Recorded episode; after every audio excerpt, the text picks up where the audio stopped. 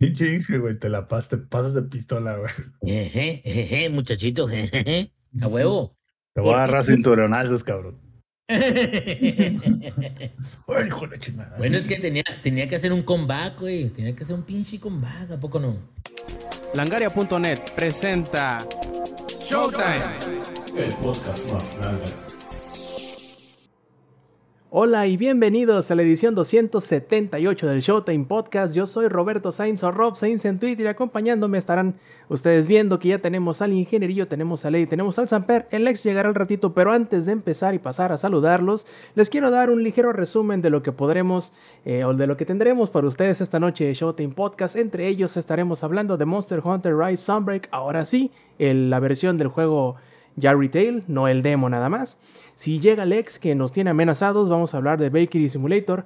El ingenierillo nos va a hablar de School y yo les hablaré de Eiyuden Chronicles Rising. Además, en, cuanto a noticias, nuevamente si llega el Lex, vamos a hablarles del retraso de la colaboración de Warhammer 40.000 con Magic the Gathering. También de cómo es que dice Soccer Punch que no está trabajando ni en un nuevo Infamous ni, ni en un nuevo Sly Cooper. Además, eh, Sony Santa Mónica dice que God of War Ragnarok no está retrasado, al menos no aún todavía.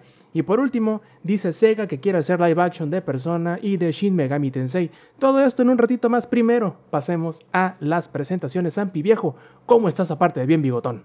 Bien, aquí estrenando un nuevo look para esta semana, porque como ya soy producción, dije, vamos a ver, debo de verme como alguien de producción, ¿no? Entonces, este, para el siguiente podcast me voy a gustar, voy a buscar de esas gorritas, güey, que luego usan. Ya sabes, así, y vámonos. Pero todo bien aquí tratando de convencer, metiéndole las malas ideas, metiéndole las vibras a Lady para que se compre un Switch, pero para que no se compre un Switch y se compre un Oculus. Bueno, Meta Quest 2. Porque, pues, ¿para qué quiero otro Switch? Ya tiene uno, es lo mismo. güey. Es que a lo mejor Lady quiere jugar con una mano uno y con otra mano el otro. Bueno, es posible, no es posible. Y hablando de Lady Viejo, cuéntame, ¿cómo estás? Es que, es que un Switch va a ser para dejarlo en el baño y el otro dejarlo acá en el, en el docking station.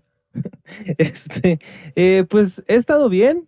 eh, la mayor parte, como de- ya, ya les dije, en el baño, eh, no sé, no sé, no sé qué cosa.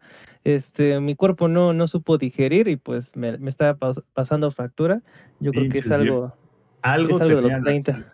típico, algo tenía la salsa. Nada que ver los 18 tacos que te comiste ayer, ¿no? Pinche salsa, Sí, seguro venía mala. Exacto, sí. Es, el agua me hizo mal. todo El todo agua un clásico, todo un mal. clásico. No, no, no, hay una mejor, güey, que es que como güey, va, va- el carnal a los tacos, se avienta como 10 tacos, güey, se pide su agüita de Jamaica o de horchata o algo así, y al otro día que se siente mal, es que seguro lo hacen con agua de la llave, güey. Eso fue, güey. Nada que ver los pinches 10 tacos con chingo de salsa. No, es el agua de horchata que le hicieron. Y el taquero ahí de- este, secándose el sudor con su mano y así. Es fue la puta agua de Jamaica. Como los indios, ¿no? Que se lavan la mano. Llegó a la casa y se echó ah. tantita Jamaica, eh, este, ¿cómo se llama? Sandía, güey. Un platito de sandía y eso fue lo que lo chingó. Sí, pinche plato de sandía. A mí, güey, yo, a mí me sacaron la vesícula por culpa de unos pinches verduras con quesito. Eso fue mi culpa. Ah, ¿Cómo han de haber estado de radiactivas, güey? No manches. ¿Sabes? Es Comer verdura. verduras hace daño, no, no le hagan caso a sus mamás, plebes. Quién sabe qué fue. Pero, pero fuera de ahí todo bien. Este, ya estamos llegando al Master Rank, ya estamos por fin sinti- Bueno, ya estamos en rascándole a, a los buenos putazos del Master Rank. Y ya, ya, ya la estoy pensando en, en cuanto a las armaduras. De hecho, ahorita ya no estoy cazando no estoy pensando ni siquiera qué chingados voy a cazar. Estoy pensando qué pinche armadura voy a hacer, y esto les voy a contar en, en un ratito. Pero de ahí en fuera, todo súper bien, Rob. Gracias. Me, me da, me da mucho gusto. Al parecer ya descartamos que no era COVID, nomás algo te cayó mal, pero bueno, de unas a otras, ¿no? Se ganan algunas, se pierden otras. Y también tenemos de vuelta a uno que nos hizo falta la semana pasada, que él, según nos decía, que iba a llegar durante la grabación, pero no se pudo. Ingenierillo viejo, ¿cómo estás? Bien, bien, pues mira, es que, digo, hay ocasiones en la vida, tú sabes, de que a veces, no sé, se te atraviesa un problema, a veces se te atraviesa una complicación. A mí se me atravesaron unos tacos, cabrón, y pues los plebes, ya sabes, que querían cenar, mi esposa, todo. Y pues Dale la culpa a la familia, viejo falso, güey. Todavía le echa la culpa a la familia a este viejo falso. No, güey, no, güey. Pero fue así como de, ah, ok, ya vamos, ya, ya, ya, ahorita, ahorita regreso, ¿eh? Ahorita regreso. Y no, fue una travesía buena. Pero bueno, mira, está bien. Está bien para que la gente diga, ay, no, qué bueno, porque ya me cansé de escuchar ese pinche botijón que siempre anda diciendo que no termina los juegos. Está bien, no hay ningún problema. Pero ya en este podcast, el día de hoy, estamos listos para hablar acerca del nuevo PS Plus. Estamos listos para hablar Ya acerca hablamos de eso la semana pasada, güey. Ah, cabrón, ya, me lo perdí. Sí, Ah, güey. perdón. Perdón. No, no, ya, ¿de, de qué chingados vamos a hablar, cabrón? No, no. Pero bueno, de lo que vayamos a hablar, vamos a hablar. E- Exacto, me, me parece muy adecuada la acotación de la ingeniería. Y antes de hablar de lo que vamos a hablar, porque vamos a hablar de eso, eh, voy a recordarles a todos los que nos están disfrutando las versiones pregrabadas del Showtime Podcast, ya sea en audio o en video, que se echen la vuelta a la grabación en vivo los domingos, 7 y media de la noche, horario de la CDMX, a través de twitch.tv, diagonal langaria. Y si no nos siguen en las redes sociales, échense la vuelta a langaria.net, diagonal enlaces, donde podrán encontrar todas nuestras redes, además del canal de Discord, ahí donde estamos echando este eh, pues el desmadrito ahí pasando memes, eh, artwork, wallpapers y también dando eh, recomendaciones de Monster Hunter Sunbreak, sobre todo a un tal heladito por ahí que apenas le va entrando al Rise. Y, plebes, hablando de Rise, ¿por qué no le entramos, pero sí, mira, directamente al, al, al primer tema de esta noche, que es precisamente Monster Hunter Rise Sunbreak? Espera, espera, espera, espera, Rob. ¿Qué pasó? Solamente quiero decir algo A del ver. tema que ya no vamos a hablar porque ya se habló la vez pasada, pero que me Ajá. di cuenta algo esta semana Ajá. que creo que vale la pena hablar con ustedes y que creo que el Samper me va, de- me va a hacer segunda. Ok, que nomás que no pase de Este- tres horas. Mira, van a ser dos con 15 minutos. No te aseguro menos, pero ahí va, ahí te va, ahí te va, ahí te va. Digo, ya vamos para Sunbreak y digo, Sunbreak yo sé de que cuando empecemos a hablar vamos a trabajar tres, cuatro, cinco horas de, de plática de Sunbreak, pero ahorita acerca del PlayStation Plus, que creo que ya lo habíamos comentado de que hay varios tiers y aquí en Latinoamérica está el deluxe, está el extra, está lo que sea, ¿no? Entonces, cuando yo entré y vi el deluxe, dije, a la verga, esto no es para mí. Eh, digo, perdón, eh, sí lo, lo pagué 10 días, algo así, que fueron como 3 dólares más. Dije, no, la verdad están de la verga los, los clásicos de PlayStation 3. Se me hace que mejor me voy a regresar al extra. Y me regreso al extra, plebes.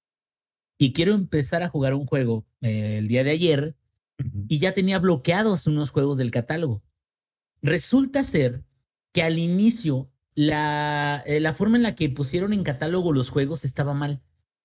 O sea, como que en PlayStation 3, que me aparecía a mí, no me aparecían a mí todos los juegos de Deluxe que ahora me aparecen, que es God of War, que por cierto ya lo tengo por otro lado, que este, incluso tienen algunos, algunos más. El único que realmente, por ejemplo, el Batman, este, Arkham Asylum, Arkham City, todos esos. El único que realmente perdí de los que tenía instalados, que lo consideran como clásico, es el de Gravity, ¿cómo se llama?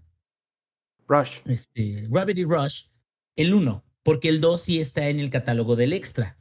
Entonces, a lo que voy es, creo que es medio una, mm, es, dicen por ahí, putada, güey, es- o sea, no se me hace rollo, güey, de que los tiers te limitan ciertos títulos cuando se supone que el tier deluxe, lo principal que te da son demos, que por cierto no sirven para nada, que eso fue también algo que dijo Zampi. Y una es- hora de un demo, güey. Apa- Aparte, espérate, te dan dos horas de demo de Uncharted. Una O hora sea, en unos, pero una espérame, hora en espérame, unos espérame. demos, güey. Güey, dos horas, dos horas de demo en Uncharted todavía no empiezas a jugar, güey. No, Entonces, pues no, es cabrón. Es cinemática, güey. Literal, No, es como. Espérate, güey. Yo Imagínate el YouTube, meme, güey, el meme del mismo. perro viejito, del perro este, ansioso, güey, de Chems, así diciendo, te damos una hora de juego de demo, güey. Y el Nintendo, güey, o sea, el demo de Monster Hunter Sunbreak, güey, te dejaba jugar monstruos en 15 minutos, y es una limitación, pero te dejaba jugar varias veces, cabrón. O sea, realmente la limitación no era tanta como la que tienes acá. Entonces, creo de que si el modelo no mejora, o es más, si no hay tanta rotación de títulos, si no vienen títulos nuevos que vengan a refrescar eso, no, muchachitos, olvídenlo, no vale tanto su dinero. Y ya, eso es todo. Empecemos a hablar de Monster Hunter. Ya. Pero sí, eso de los demos no, no lo mencionamos, creo, el podcast pasado, güey. Pero sí lo vi, güey, que decía así de este Una hora, güey. Uncharted Te sirve una Legacy. hora, güey. Aparte, espérate, espérate. Ni siquiera te dan el. Porque el. Te viene el Uncharted, el Legacy of Thieves, pero viene la versión de Play 4. La versión de Play 5 no está incluida en ningún tier. O sea, esa cuesta otros 40 dólares, güey. Y te dicen, pero no te preocupes, está el game demo y entras y te dice dos horas de game demo. Y me acuerdo porque yo ya jugué ese juego, y de hecho hablamos de él aquí en el podcast y dije, pues las primeras dos horas son puras cinemáticas, güey. O sea, las primeras dos horas es la cinemática del, del estás en la lancha. Lo más, lo más chistoso es de 40 que minutos de mueves- cinemática. mueves 30 segundos, güey, y son 10 minutos de cinemática. Sí, justo, güey. O sea, de hecho, creo que en Uncharted los primeros seis horas de juego es 80% cinemática. Y aparte es como de, jugaste una parte, o sea, un, un, un, un- como una, un nivel de unos 10 minutos y ahí te va una cinemática de media hora. Zúmbale, güey. Y es como, güey, o sea, ¿cómo que me dan un demo de esto, güey? O sea, no, no, o sea, güey, sí se la vuelan, güey. O sea, Pero sí- bueno, sí, bueno, bueno. Yo dije, Ya, sí digo- se la volaron. We made our point. Y sí, la neta, hablando de Tears, no vale tanto la pena. Ya, listo. Aquí Monster. Hunter, Stop break. Y, eso yo que voy es- entonces. Y ese, y ese, ese, ese extraño sonido así como, como esponjoso que escucharon, como que una esponja húmeda le lo golpearon, es el ingenierillo mordiéndose la lengua para no seguir hablando. Güey, es que podría continuar y continuar y continuar, pero no, No te nos queda no claro. Yo digo que a final de julio hagamos una revisión, güey, una revisitada, Ah, ya bien, que sal, ya que bien, salgan, ya que sacan los nuevos juegos de julio, a ver este qué juegos nuevos hay, porque ya sabemos que ya quitaron juegos del servicio a pesar de que apenas tiene un mes, no sé ni un mes, pero a finales de julio podemos regresar a ver como un, re- un resumen de julio de Game Pass contra contra Pobre Now. Suena, suena bastante bien, me, me gusta la idea, así que hay, que hay que tenerlo en cuenta dentro de unas dos, tres semanitas que llegue el final del mes y revisar cómo ha ido cambiando, mejorando, empeorando o lo que sea en respecto al, al estreno, que fue el ¿qué? ¿13 de junio? 13 de junio, sí. Ah, un día seríamos- después del Bethesda Games Showcase. Ah, sí, cierto. Sería más o menos como mes y medio después de- de- del estreno, ¿no? En caso de, de Asia serían dos meses, creo, porque ahí empezaron a principios de junio, pero eso ya será cuestión de platicarlo más adelantito. Ahora sí, lo que vamos a platicarles va a ser de Monster Hunter Rise Sunbreak. Desgraciadamente no está Lex como para platicarnos, darnos su punto de vista al respecto, porque entre que el Eddie, entre que Lex y entre que yo, le hemos estado dando, creo que, al menos de mi parte, bastante más duro de lo que yo pensé que le íbamos a dar, o que yo le iba a dar, mejor dicho.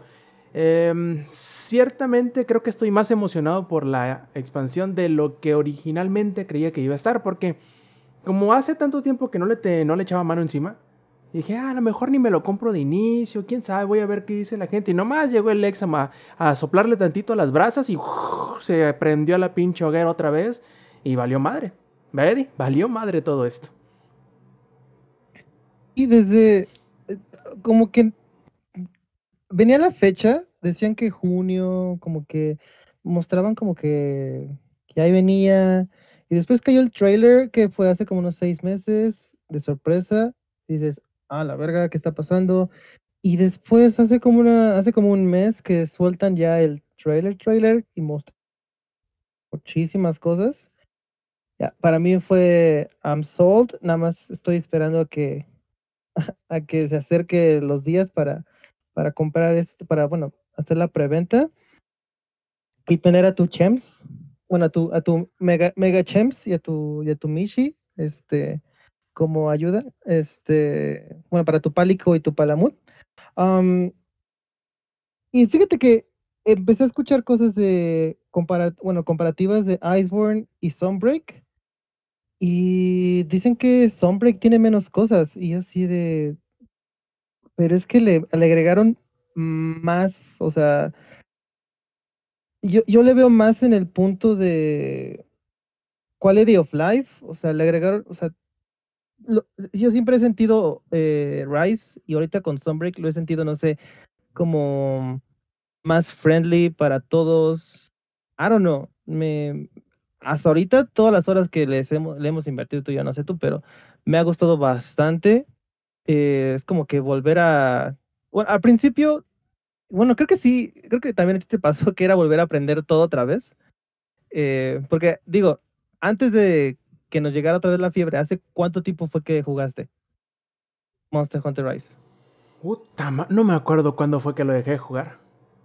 Pero tal vez fue este año, o sea, este año fue casi No. casi la primera vez. Ah, es que si cuando volvimos a jugar fue la primera vez que toqué Monster Hunter de este año, sí, indudablemente. Ahí está. Y, y- casi casi yo igual, o sea, yo la verdad nada más tocaba Rise para perder el tiempo, hacer más builds, o sea, literal, matar el tiempo y, prepararme para un poquito para, para, para Stormbreak. Este, pero creo que no ha perdido esa calidad de volver a entrar y que te metan la rastriza de tu vida y que digas, damn, qué bonito juego, qué bonito volver a volver a regresar. Eh, hasta ahorita todos los monstruos nuevos me han gustado muchísimo. eh, y otra cosa que también he notado es que, no sé, también mi, mi, mi palabra de ahorita, no sé tú, pero los monstruos que los han aumentado a, a Master Rank se sienten hasta un 90% diferente. O sea, les han agregado habilidades, movimientos que es como que es volver a aprender otra vez. Porque de, nue- de nuevamente lo comparas con Iceborne y pues sí, les agregaron dos que tres nuevos movimientos al Rathalos, al Rathian, eh, lo normal. Pero neta que aquí hasta el, el capa, el, ¿cómo se llama? Siempre se me olvida su nombre, el pato. Tetranadón. Tetranadón tam- se siente muy a la verga diferente. con el nombre, güey. Sí, Tetranadón.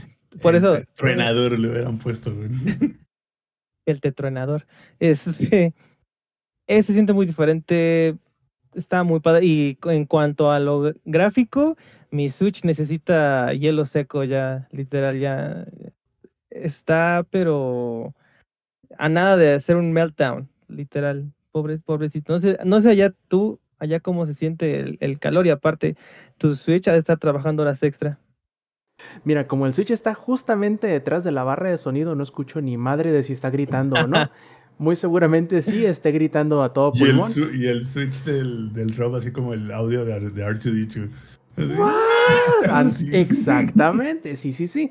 Eh, pero no necesitas escuchar que esté gritándote el, el abanico interno del Switch para darte cuenta que estás sufriendo porque ya desde el Rise original como que estaban así al, al 5% de llegarle al, al- al- al máximo de lo que podía el juego.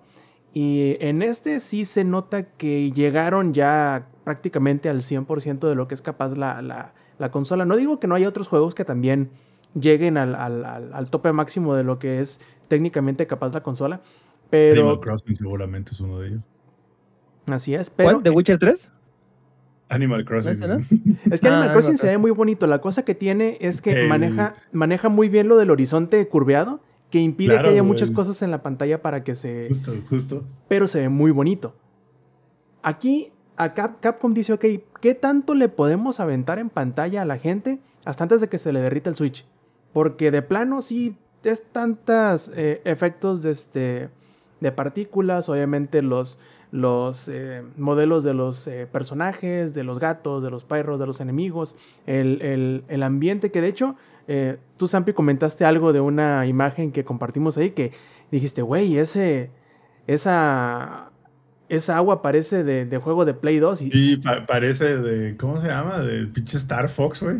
Así la pinche agua con la piedra, así toda culera encima. Pero ahí te va, ahí te va, Sams. ¿Sabes qué es lo más hermoso de que Monster Hunter Rise y Sunbreak ahora en el Switch lleven al límite? Casi truenen, casi cocinen, güey. Puedas poner un huevo encima y cocinen ahí el pinche huevo. ¿Sabes qué es lo más hermoso, güey? Que aún así lo pones en tu PC, güey, y jala en dos segundos, güey. De hecho, Carga los niveles en dos segundos, texturas. en es más, es más ligero que Monster Hunter World Camp. de es hecho, más sí. ligero que el Iceborne, güey. De hecho, te iba a, les iba a hacer una pregunta que me la estaba guardando un poquito más para el final, pero qué bueno que ya mencionas este tema. Yo creo, no tengo, las, no, no tengo las pruebas, pero tampoco las dudas, de que la mejor experiencia móvil de Monster Hunter ya no es el Switch, es el Steam Deck. Muy probablemente, güey, el, el Monster Hunter Rise en Steam Deck se juegue infinitamente mejor que en el Switch. sí. Eh, no, no me queda y, duda. y- y no, y no lo he jugado, ¿eh? O sea, no he jugado los dos juegos como para comparar uno al lado del otro y decir, acá está la versión de Switch, acá está la versión de Steam Deck. Pero estoy casi seguro que sí. O sea, para Pregunta, empezar al, Steam, al Steam Deck, espérame, para empezar para el Steam Deck, tú puedes lanzar Discord en el Steam Deck y tener chat de voz o puedes usar el chat de voz de Steam, güey. Mientras que en el Switch no existe. Entonces, ya desde ahí, güey, ya es win inmediato para el Steam Deck en un juego que requiere de mucha pregunta. comunicación. Pregunta. De lo que han jugado de Sunbreak, ¿alguna cinemática, algún conjunto de, de acción de algún monstruo en particular, de algunos efectos, les ha causado un drop de frames en el Switch? O sea, un Sí. drop de frames que se quede Sí. es suficientemente importante como para, chin, o sea, por esto, o sea, digo, aunado que soy un estúpido, pero por esto mm, me, me apendejé y me pegaron gacho, ¿no? Ah, en ese sentido, fíjate Mm. que no, aunque No. aunque es como cuando tiene el escalado inteligente, ¿no? Así de que ah, va, va a tirar frames, entonces bajamos el escalado. Entonces, aunque sí es cierto que a veces te come uno que otro input, yo creo que los que termina, en mi caso, que sigue sucediendo lo mismo que en el Rise original, que es que hay veces que con la cornamusa quieres hacer el, el bailecito que es combinación de dos botones y nada más te reconoce uno de los dos botones. Eso eso sí sucede, pero el hecho de que tú digas, ah, porque el frame se me los frames se me cayeron, me mataron, no necesariamente, porque el movimiento, ¿cómo decirlo? Vital. Al momento de que no te carteen, es por lo general el de esquivar, como es un solo botón, no te ignora ese botonazo solo. Te ignora cuando es un botonazo doble y nada más te agarra uno o el otro. Que claro, eso puede... Como, eh, en, como en Elden Ring. Exactamente, entonces... eh, pero fuera de Aunque eso... en el ring un botón menos es tu muerte. Sí, güey. pe- pero fuera, Literal. fuera de eso, ingenierillo, la respuesta es sí. En cuanto sale el primer Sí. cinema, La respuesta siempre sí, güey. No, claro, en cuanto sale el primer cinema, ves, así que sale, te presentan el, el- el primer mapa nuevo que es el de... No, no es cierto, ni siquiera llegas a la nueva parte. Esa es la primera misión, la introductoria de la, de la, de la expansión y sale como un... Un cinema en donde te, te hacen una panorámica, no me acuerdo a qué mapa, y ahí sí ves al Switch que dice, ya, güey, por favor, tranquilízate, men. Ahí sí se nota machín, pero como es un cinema, dices, ok, no hay pedo que se le caigan un poquito los frames. Pero bueno, ahí, ahí te voy, ahí te voy. Digo, y dentro de todo esto, lo chido es que, digo, en el dock, pues tratas como de darle un poquito de, de chanza, de chanza a este, el Switch, ¿no? O sea, porque cuando está en el dock, está este, programado para funcionar, ahora sí, a full potencia, con ventiladores full, con performance full y todo eso. ¿Alguien lo ha jugado móvil completamente A ver, y quiero... no ha notado algo extraordinario? Quiero que Eddie me corrobore porque yo he jugado poquito en, en- en modo portátil, pero he notado que le sufre menos en modo portátil que en modo este, estático. Porque obviamente en modo portátil corre como 480, si no es que menos. Sí, le exige menos, ¿no? Le exige menos. Así es, y es menos evidente porque como la pantalla es más pequeña, y si por ejemplo tú tienes una tele bastante grande, ahí das más fácilmente en dónde está el error que no, pues que la- las texturas se están cargando de la chingada o que los, el frame pacing está feo, entonces te das cuenta porque está más grande, pero no sé, ¿a ti también te pasa lo mismo cuando has jugado en móvil? ¿Has notado que le sufre menos? Ah, yo, la verdad, no he detectado o he visto algo que sí diga, oh shit. La verdad, no. Eh, lo que sí es que, pues, obviamente, mi pantalla siendo de más de 50, pues sí se ve. alcanzas a ver más este, las texturas como están, pues, más feas y así. Y eh, cuando lo tienes más cerca, no, no, la verdad, no. No, hasta donde yo he visto, no he visto nada de algo que se diga, oh shit, fuck. Por ejemplo, cuando me han matado o algo así, este, pues sí, es, es, es, mi pedo. Y también he visto algo eh, cuando haces el cambio de skill, el, ¿cómo se llama? El skill swap, o no sé qué es, que es gatillo y XB, o perdón, XA. Este, entonces, lo, lo he visto, lo he sentido yo, pero sí tienes razón, Rob. Se, se apendeja y no aprieta los dos al mismo tiempo. Como que no. O sea, es la primera vez que yo hago ese tipo de movimientos. Eh, ahorita que traigo la, mm, la Switch Axe, eh, cuando aprietas XA, hace el movimiento de empalar al, al monstruo con, tu arma y descargar tu, arma Pero cuando haces muy seguido el de gatillo y X para hacer el skill swap, eh, se apendeja y agarra y, y, hace el de empalar al enemigo. Y pues chingas a tu madre porque te quedas totalmente abierto a un, a un golpe. Pero ahí sí tengo pedos con eso. Ahorita ya lo estoy viendo y lo estoy sufriendo. Pero lo del Inge, la verdad, no. Todo lo he visto, lo he sentido muy fluido. Creo que lo han hecho bastante bien en, ese, en esa parte, pero de mi parte no. Todo cool. Ahora bien, Eddie, ¿qué, ¿cómo has sentido las ediciones nuevas, nuevas totalmente, no las subespecies, porque ya nos hemos enfrentado, ¿cuántas subespecies nuevas? Dos, ¿no? Que es la Somna Cantaurea y el Bichaten eh, sanguino, ¿no? Naranja. Ah, sanguíneo, naranja. Pero hemos enfrentado, por ejemplo, al Garangol y a... No, pues nada más, ¿verdad? Ah, justamente estoy checando. Garangol. Ah, y los. Bueno, para mí son nuevos. Mm, los este, cangrejos. los cangrejos. Ajá, para mí son nuevos los cangrejos. Pero hasta ahí no ha habido tantos nuevos. Más que el Garangol y en futuro el Lunadrón y el Mazapán. Digo, el. El Maicenas. ¿Cómo se llama? Maicenas. Sí, yo, estoy emocionado porque ya en donde nos quedamos, las, últimas cacerías que hicimos para avanzar, ya es donde están pegando como si en verdad importaran. O sea, ya como que de la mitad del rango maestro 3 para arriba ya se nota que es donde en realidad va a ser necesario ya tener que actualizar tu, indumentaria porque... Donde ya se sienten los madrazos. Más el, el, barrio, el, barrio, ya está pesado ahí. Sí, eso es de Hablando que te barrio... Ajá. Eso, hablando del barrio, o sea, esos monstruos ya, eh, ya son monstruos que te hacen como que quítate para allá y te están bajando a la mitad de vida y te meten un putazo, un putazo bien acomodado y es un one hit KO. Eh, ya no es de, ay, voy a esquivar, no, no, no, es que o te quitas o te quitas y, chingas a tu madre. Y así nos pasó en las eh, cacerías anteriores, antes de llegar como que a este um, límite. Eh, por ejemplo, a mí sí me estaban one-shoteando el, el Ghost Harag. El Ghost Harag eh, normalmente pues sí golpea, pero se saca, un, se saca unos movimientos, como les dije, eh, parece un monstruo nuevo. Saca ah, los pasos prohibidos, güey. Ándale. Ah, sí, cabrón, no, sí, cabrón. O sea, como pinche samurái agarra y te hace close quarters y de repente ¡zas! te, te, te navajea el, el, el, culero. El TikTok que les mandé, no sé si lo vieron, güey, que literal está el vato peleándose con el pinche monstruo, güey. Ya el monstruo lo avienta así como 30 metros, ¿no? Se para el personaje y el pinche monstruo se teletransporta así de ah. y, ya, y, lo agarra y, ¿Así? y le aplica, literal dice como el John Cena, you can see me. nada, escuchó el bien ñero, güey. Sí, literal.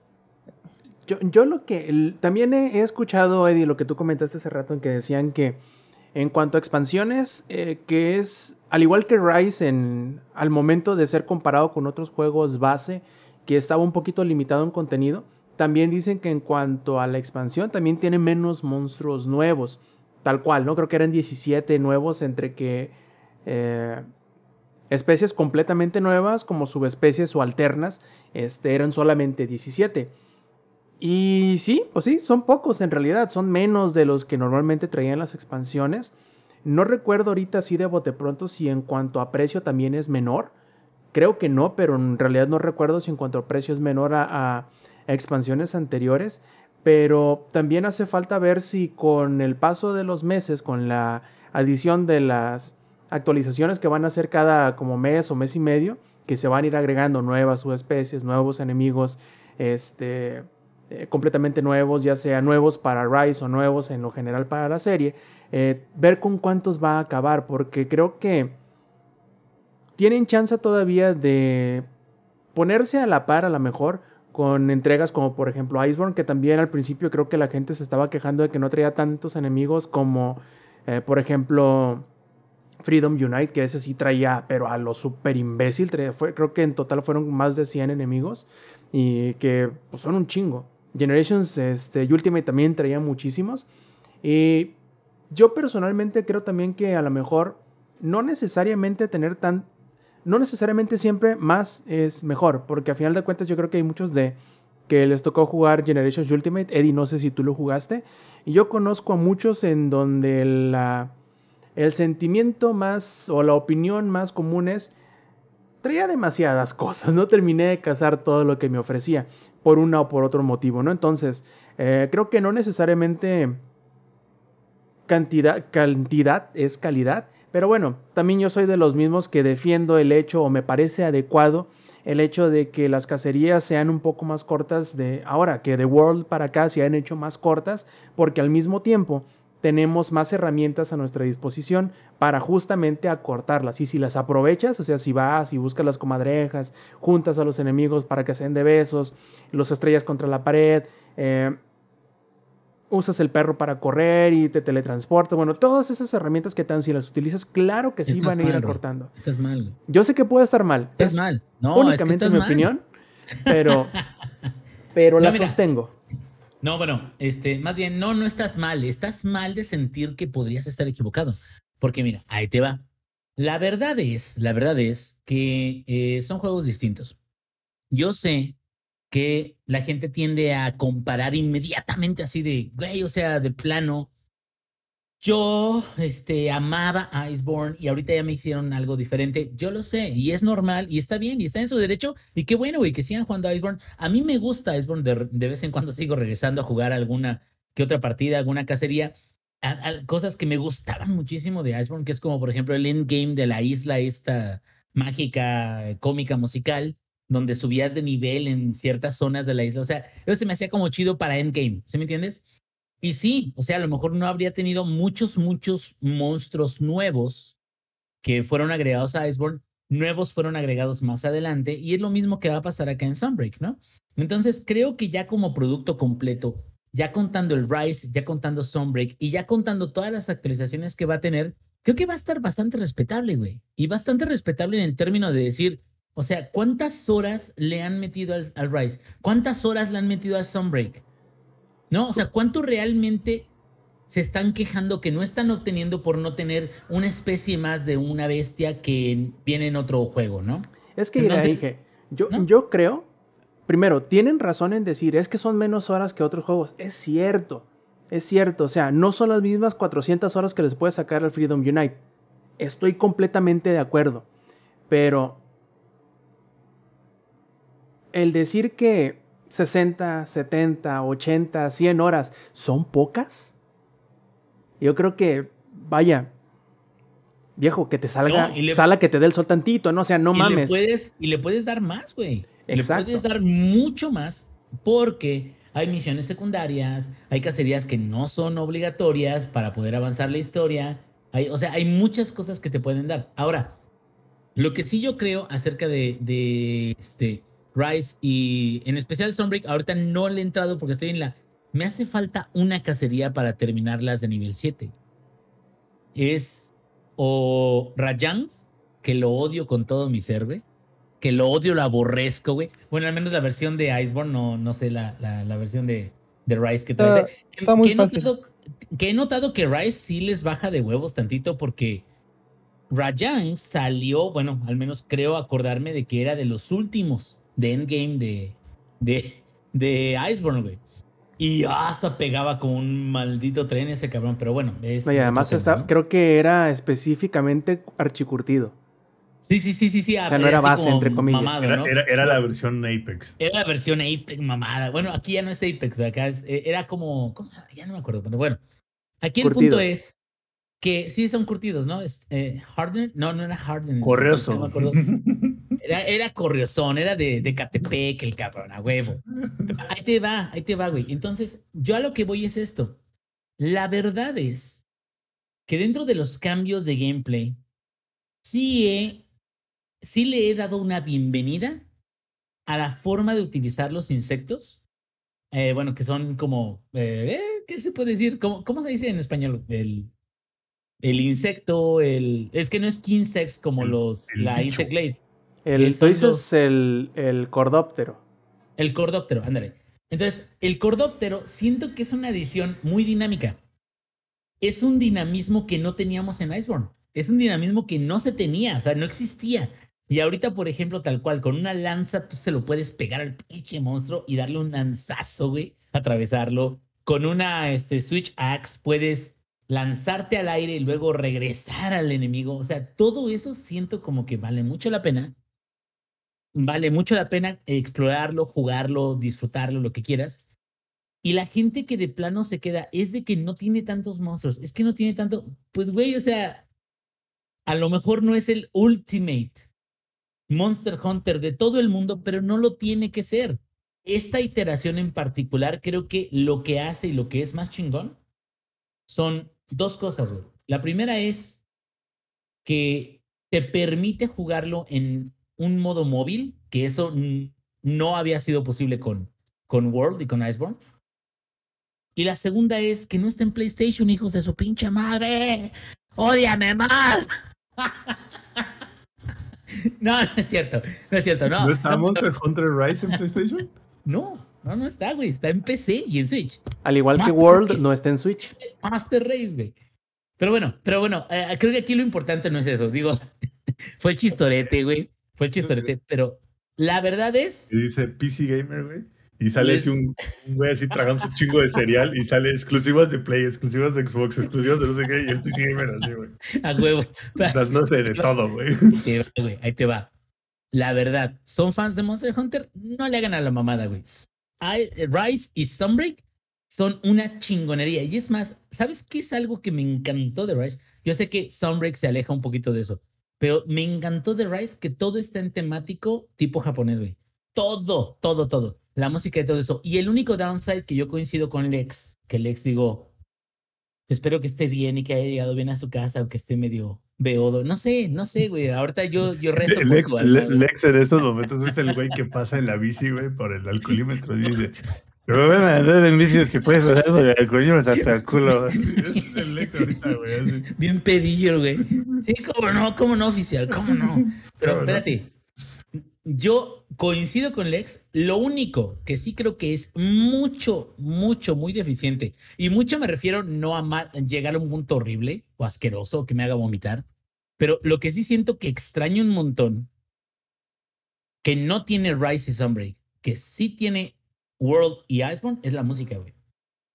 O sea, sí, de tantas cacerías que he hecho en Rise, con la misma música para muchos monstruos, sí siento la diferencia. Pero cabrón, o sea, sí siento que hay una diferencia consistente y no quiere decir que sea malo, güey. Simplemente World y Iceborne nos habían acostumbrado a que muchos este, monstruos tenían su propio tema, tenían una musiquita en particular y cuando escuchabas ese tema era como que hasta te triguereaba, ¿no? Así de, ya está este cabrón por aquí.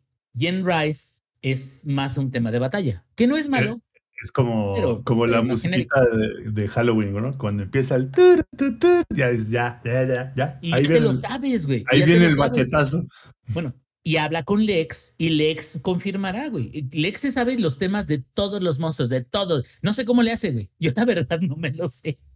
Pero, o sea, creo de que sí a lo mejor le bajaron en ese departamento pero no necesariamente quiere decir que el juego sea malo, simplemente ahora la música es un poco más genérica, no necesariamente mala, solamente un poco más genérica, y eso también te permite lo que decía, que lo tengas en un móvil, que, que este, lo tengas en PC, este, Sonyers, este, pero creo que, que vale mucho la pena. O sea, digo, y, y, no sé si, si haya comentarios adicionales, pero si te gusta Monster Hunter, Sunbreak no, no hay, es un no-brainer. Y es más, es todavía más porque le quitaron los Frenzy, güey, las misiones de Frenzy. O sea, que, que no necesariamente eran malas o son malas, no necesariamente lo son, pero a mucha gente eran un poco incómodas porque es más como de Tower Defense. Y no todos les gusta pelear en ese tipo de Tower Defense. Como las este, misiones de, de ¿cómo? Sora Magdaros, ¿cómo, se llama ese güey? Que era, que era del dinosaurio. Sí, sí, exactamente. Entonces, esas misiones eran como que, ah, o sea, vamos a matar un monote bien grandote y vamos a tener que buscar, y eran como obligatorias de vez en cuando, o sacabas este eh, materiales de ahí, pero las de Frenzy de plano sí molestaron a algunos de los fans, ¿no? Eh, sí, y, no sé, bueno, sí sé por qué, pero me extraña porque es la misma gente que, que pide que haya, que vuelvan o que hayan más eh, cacerías de monstruos gigantescos, como precisamente el Sora Magdaros o como el Jen Moran. Entonces, que son un tanto más gimmicky las, las cacerías esas, no malas, sino simplemente son un ritmo diferente, de la misma manera que los Frenzy, que la, eh, también es un ritmo diferente, no necesariamente son malas, pero también tienen como que, um, digamos, ciertas características muy similares. No sé por qué no les gustó, a mí me parecen bien, no, preferiría obviamente hacer Pues, las cacerías regulares, de- pero... ¿no? O sea, aparte de, porque también es más, y hasta esa parte de donde cambia el sentido de la misión y ya no es pura cacería, hasta eso te saca o te mueve un poquito de estar tan repetitivo haciendo puras cacerías, que digo, es lo que más nos gusta, pero no necesariamente significa de que si fueran puras cacerías y si no hubiera ningún tipo de misión diferente, el juego sería mejor. Por ello, como que meten algo que quiere como que hacer ahí un, un este, ¿cómo se llama? Como, como, como un cambio, ¿no? Como sacarte del área de confort de puras misiones de cacería, puras misiones de cacería. No, te ponemos algo distinto para que también tú como que te desafanes, como que uses tus habilidades de una manera que, que no las habías usado antes, porque ahora es más un tower defense, que es eh, que una cacería, pero sigue siendo de una forma extraña. No sé, creo que no es una mala adición. A lo mejor no es la ideal o no es algo que realmente le agregue mucho valor, pero sí te saca, ¿no? De esa repetición constante. Así es, y también eh, me gustaría acotar que muy seguramente la próxima semana volvamos a hacer el, double down sobre eh, Monster Hunter Rise Sunbreak, no nada más porque vaya a estar Lex en, el, en, en ese momento, espero yo, sino porque ya muy seguramente llegaremos a las últimas instancias de al menos la lista de los enemigos, eh, el tope de las dificultades, al menos del juego normal, porque la primera actualización grandota que va a llegar, que ya nos tienen amenazados los de Capcom, va a ser en agosto, donde van a llegar dos nuevos enemigos y va a llegar un nuevo mapa, si no me falla la memoria, y de ahí en adelante van a estar llegando nuevas actualizaciones con cierta asiduidad, ese es el término que buscaba. Eh, y probablemente los estemos mencionando también a medida que vayan llegando, pero al Cada menos rato ahorita- para los del Conalep. Así es, que, que vaya a llegar constante. Sí, sí, sí, exactamente. ¿A poco sí me vi muy exquisito? Sí, ah, ok, ok, perdón, lo siento, lo siento. Tú, tú siempre, tú siempre. Ay, reci- No, de ese, de ese tipo de exquisito, no, ese, ese ya me lo sabía. Este, pero así. Eh, eh, pero bueno, yo creo que aquí, a salvo que tú, Eddie, quieras acotar algo más, aquí terminaríamos con lo de Sunbreak. Eddie. Eh, Sí, y nada más una última cosita. Pero ¿sabes qué es lo que Este, más me puso? ¿Sabes qué es lo que más me emputa? El, el pinche Wi-Fi. Bueno, dos cositas. Una, consíguese muchos, muchísimos amigos para jugarlo porque así, porque así fue como, así fue como yo este, yo me introduje a Monster Hunter por ese señor que está ahí, que está sonriendo, l- este, lamiéndose los labios, sí, él. Ah. ¿quién? ¿Quién, güey? Yo no, güey. Yo no. Lo hizo por, lo hizo Oigan, por un segundo. Eddie, Eddie, no sean como yo, no sean como el ingenierillo que lo juega solo, como el maldito perro, güey, que es. Pero ¿saben por qué me- lo ¿Quién te Me divierto. ¿Quién te me manda a divierto, a la güey. versión incorrecta, Inge? No, de hecho el Inge, yo creo que el Inge tiene la mejor versión. Sí, Dije pero soy incorrecta, solo, güey. no la Es- es como mejor. si estuviera incorrecta.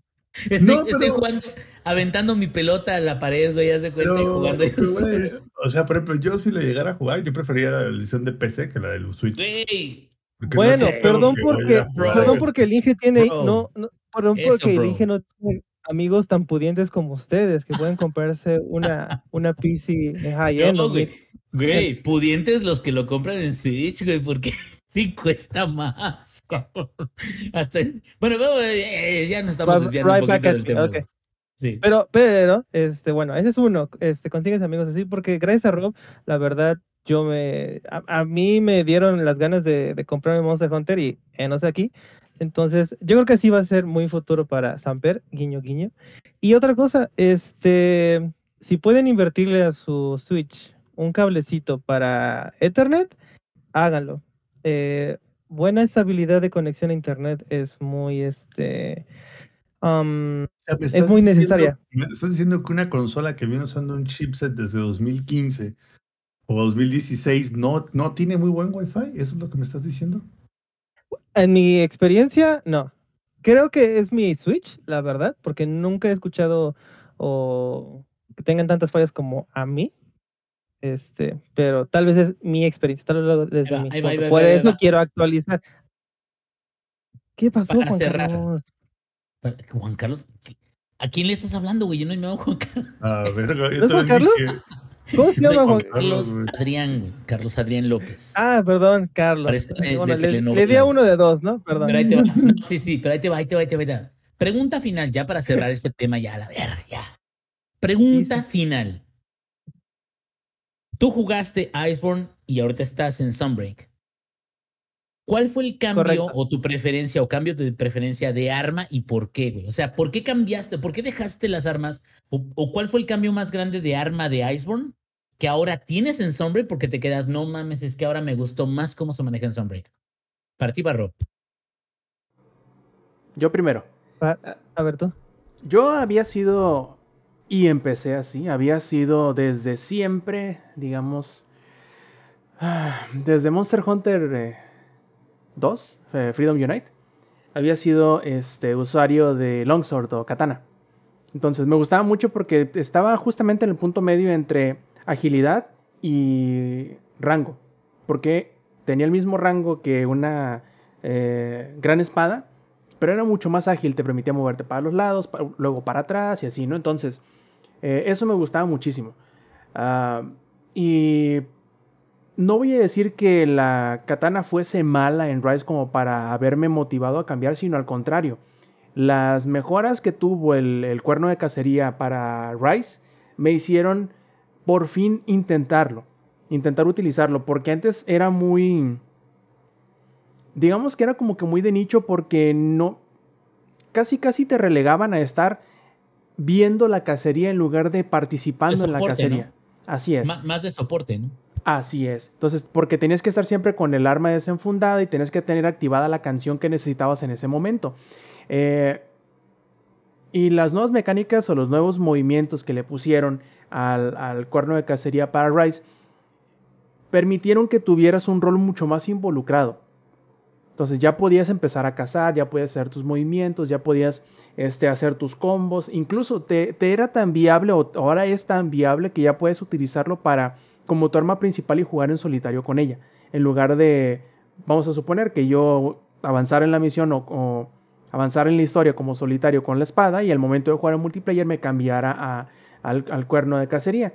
Ahora ya puedes en las dos instancias solamente hacer el, el cuerno de cacería.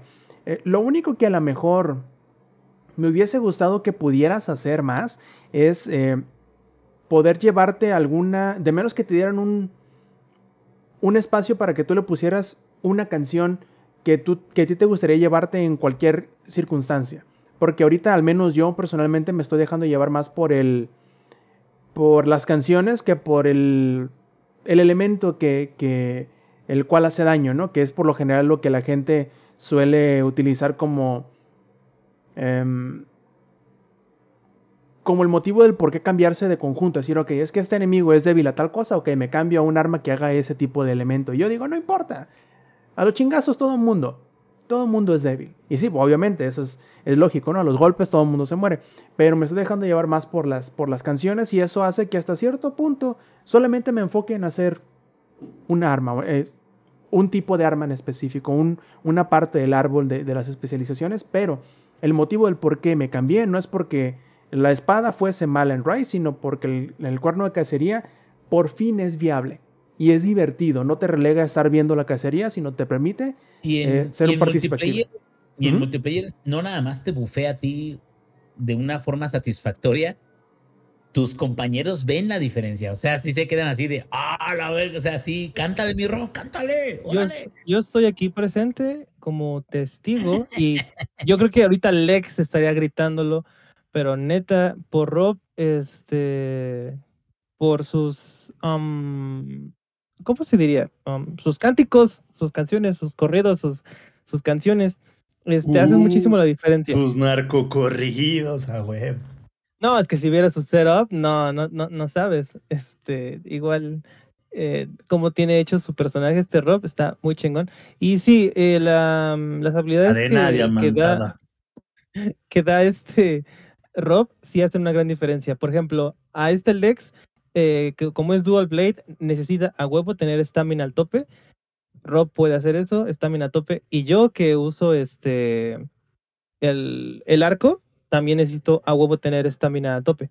Me Ah, estás, Um, y me estás arco- diciendo, me estás diciendo que Rob es como una especie de halcón.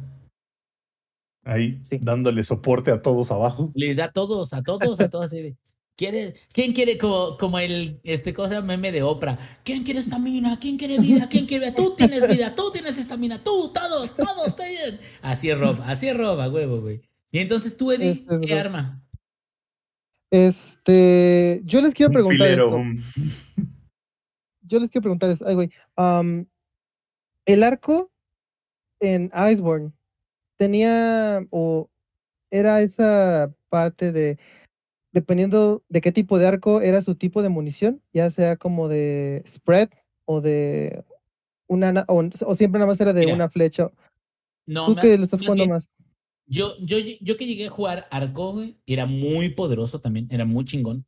La verdad es que tenía municiones diferentes dependiendo el tipo de arco que, que craftearas, pero la munición de este Power, que era la, la de, de la cercana, pues, esa siempre estaba en todos los arcos. O sea, realmente dependía de si estabas lejos o estabas cerca y de si cambiabas de esa munición cuando tú, tú quisieras. Pero sí No. creo de que era mucho más limitada a lo que es ahora.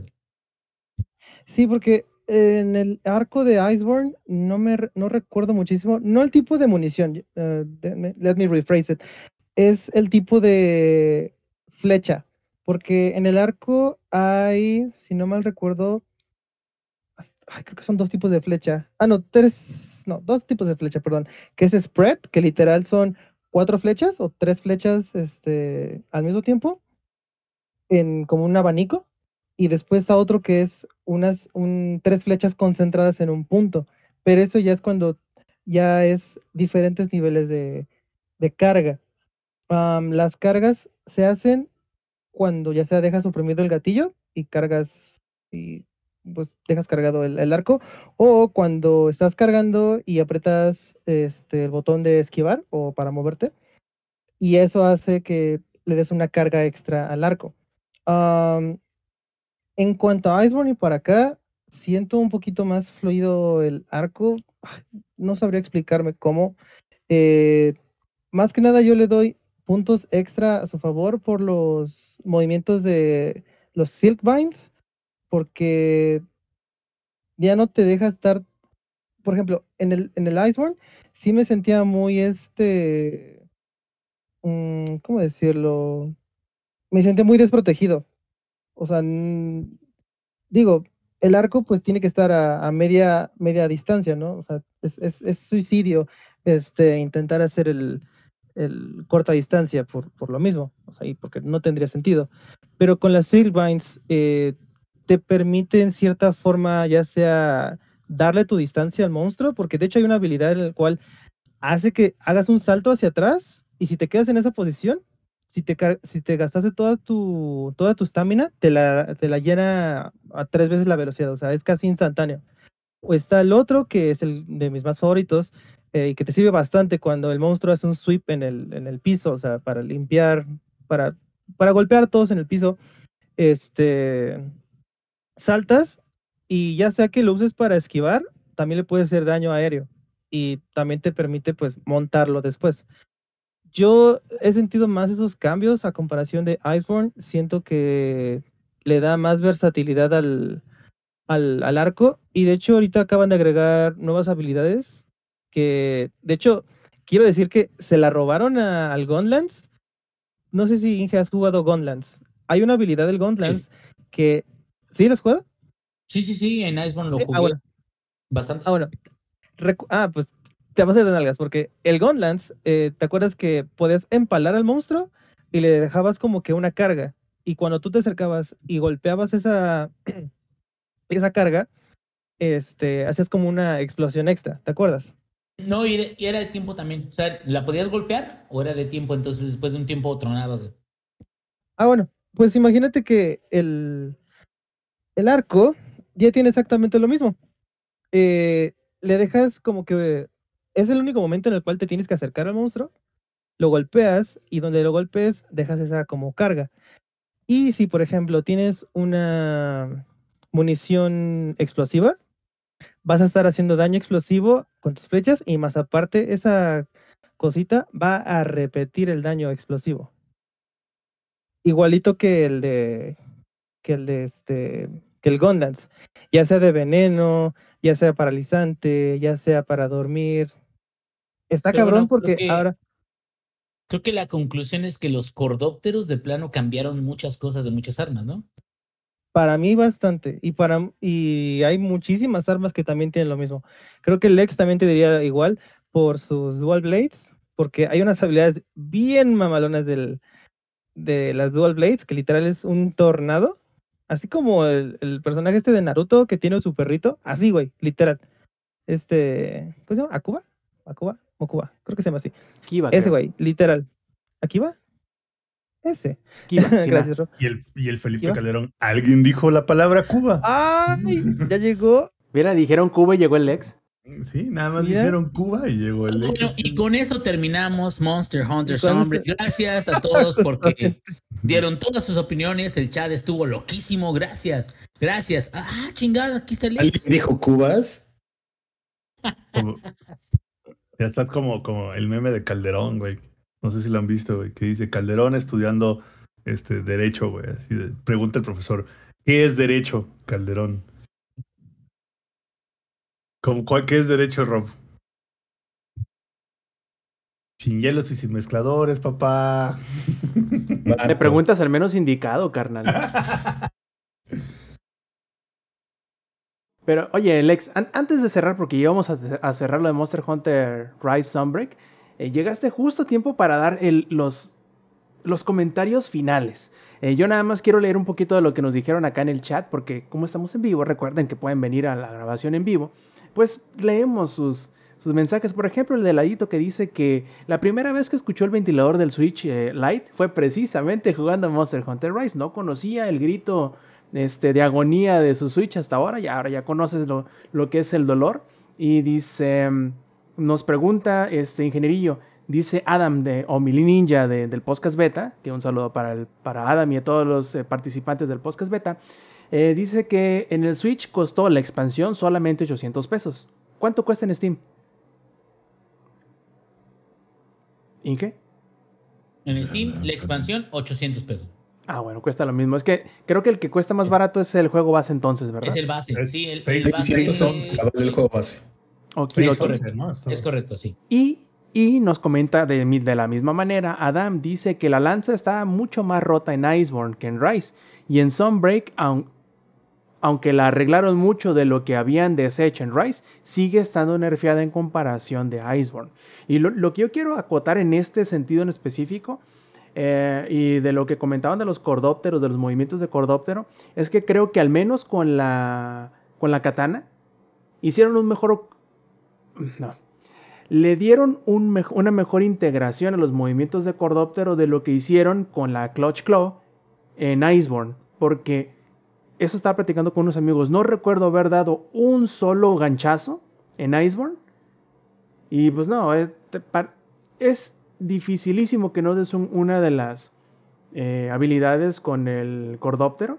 Y la neta, hicieron un muy buen trabajo en ese sentido en Rise en comparación de, de Iceborne, porque no sé si en todas, pero al menos en la, en la katana sí quedó bastante, bastante mal. Creo que como tenía menos rango que el arma normal, era bien difícil darlo, porque tenías que exponerte demasiado, ponerte demasiado junto al enemigo para poder golpearlo. Yo nunca pude, porque ya estaba tan entrenado a tener una distancia en específico que siempre los fallaba. Pero bueno, eso es otra cosa. Alex, comentarios finales de, de Rise, eh, Sunbreak en lo que llevamos hasta ahora. Nada más no repites nada de lo que hayamos dicho, ¿eh?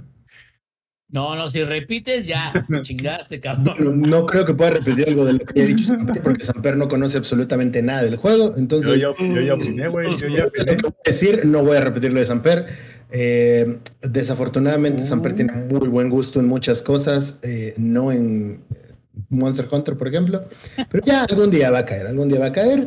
Eso El fue. día que caiga va a ir como gordo en tobogán, güey, así.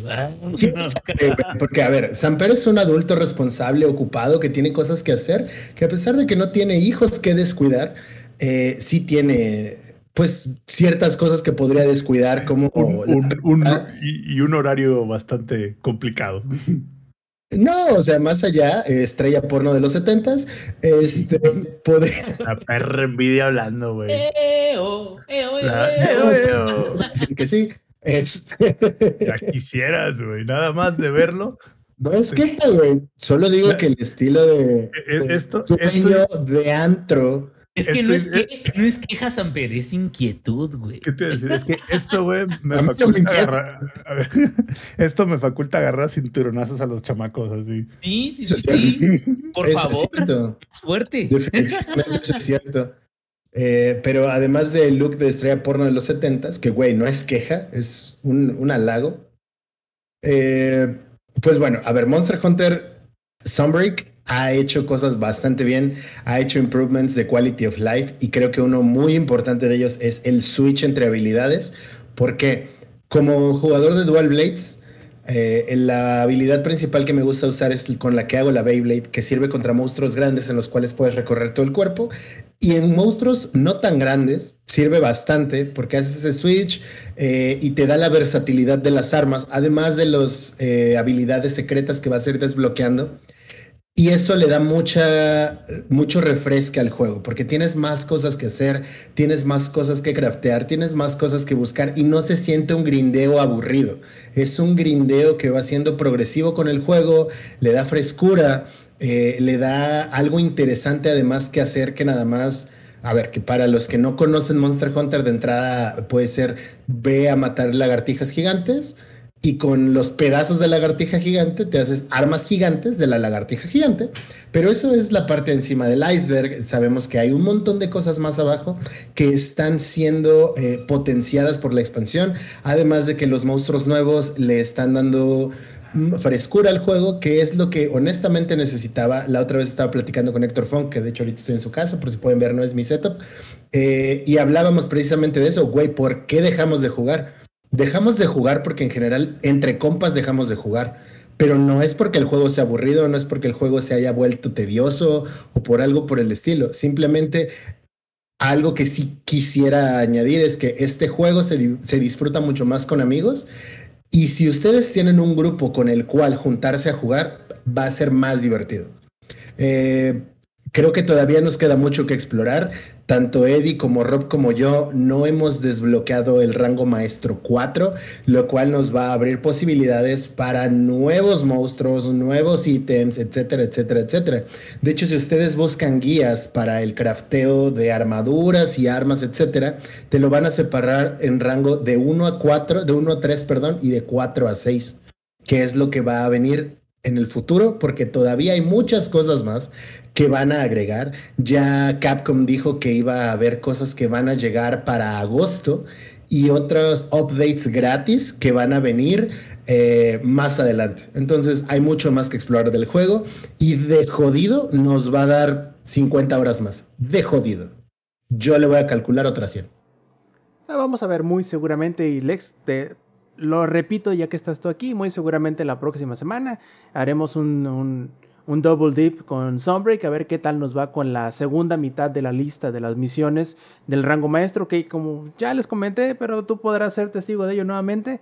Ya están empezando a pegar como Dios esos cabrones en las misiones, ya, ya hace falta dejar de hacerle al, al- al chistosito con nuestra Ya armadura sacaron vieja. el cinturón, güey. Ya, ya hecho, les, ya les salió el mañana bigote. Me puse a craftear ya mi armadura de rango 1 a 3. Así, ya, ya empezaron.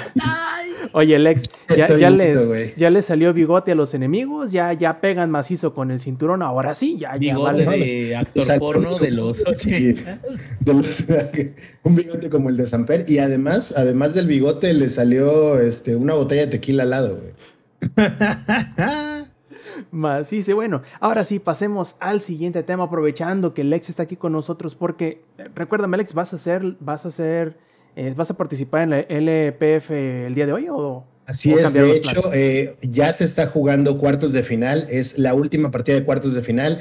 El equipo que pase entre Polar Squad contra Pandora Gaming Girls se estaría enfrentando a eh, saluditos cordiales en las semifinales para ver quién llegaría a pasar a la gran final.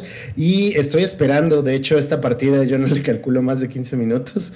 Y me tocaría muy probablemente cierre de serie, porque así como veo la situación, no creo que se vayan a juego 3.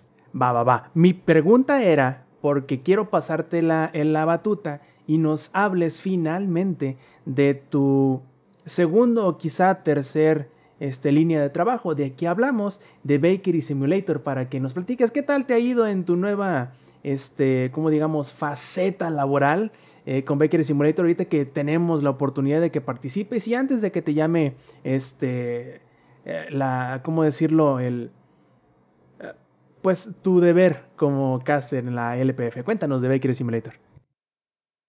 A ver, tengo que confesar que una de mis eh, cuestiones frustradas es la, la repostería, la cocina en general.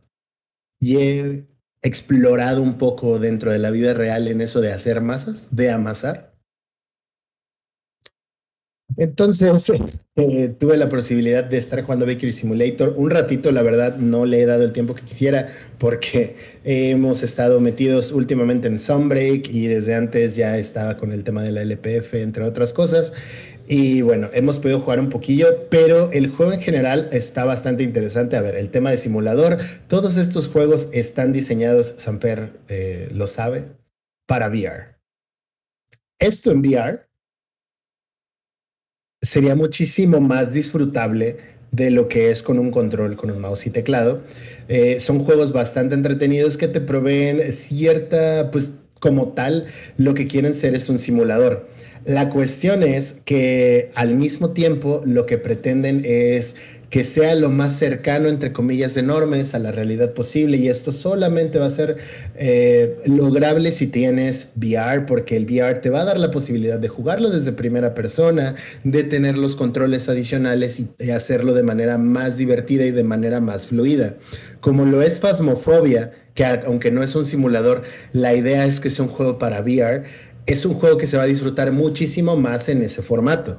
Sin embargo, los controles, sobre todo en el tema de control, más que en el mouse y teclado, son muy cómodos y te proveen eh, esta facilidad para realizar las tareas que te va solicitando eh, el juego por sí solo. Entonces, me falta dedicarle más tiempo, definitivamente no le he dado el tiempo que me gustaría, porque honestamente también me clavé con el evento de Fall Guys, porque no podía dejar pasar la, las orejitas de Spartan. Y hemos jugado otras cosillas, eh, también por lo mismo del LPF he tenido que jugar más League of Legends. Ya se los he dicho, uno lo hace ya porque es un vicio, no puede dejarlo más que por otra cosa y ahora lo tengo que estudiar más que nada. Entonces, me falta dedicarle horas al juego definitivamente, pero de entrada lo que les puedo decir es que, eh, Samper, te odio mucho porque arruinaste mi vida. Pues, ¿Yo por qué? Porque mi vida no es la misma sin VR. Eso que te escuche Eddie, güey.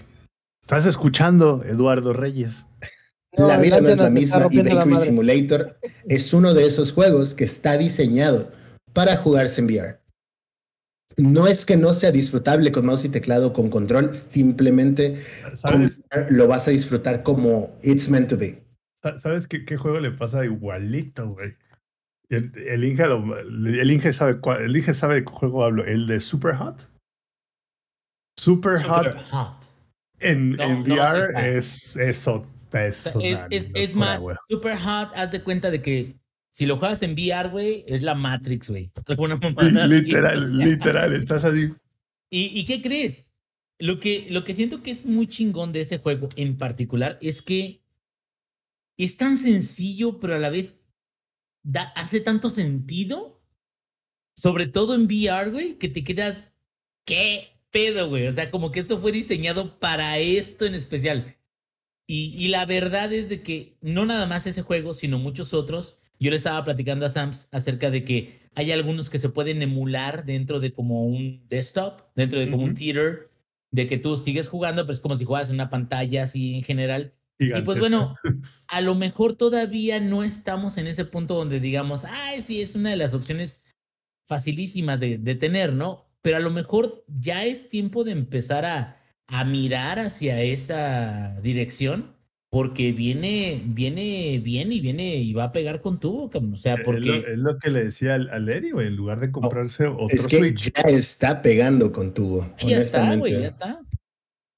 Yo le decía al Eddie, en lugar de comprarse otro Switch, cómprate un este, Oculus Quest. Está hasta más barato que el Switch. Y aquí preguntan en el chat, el Microsoft Flight Simulator. Uh, si tienes una computadora de la NASA, es increíblemente bueno en VR. Es lo que estaba por escribir, ¿no? Es que ya vi que le vas a contestar. ¿La computadora de Samper?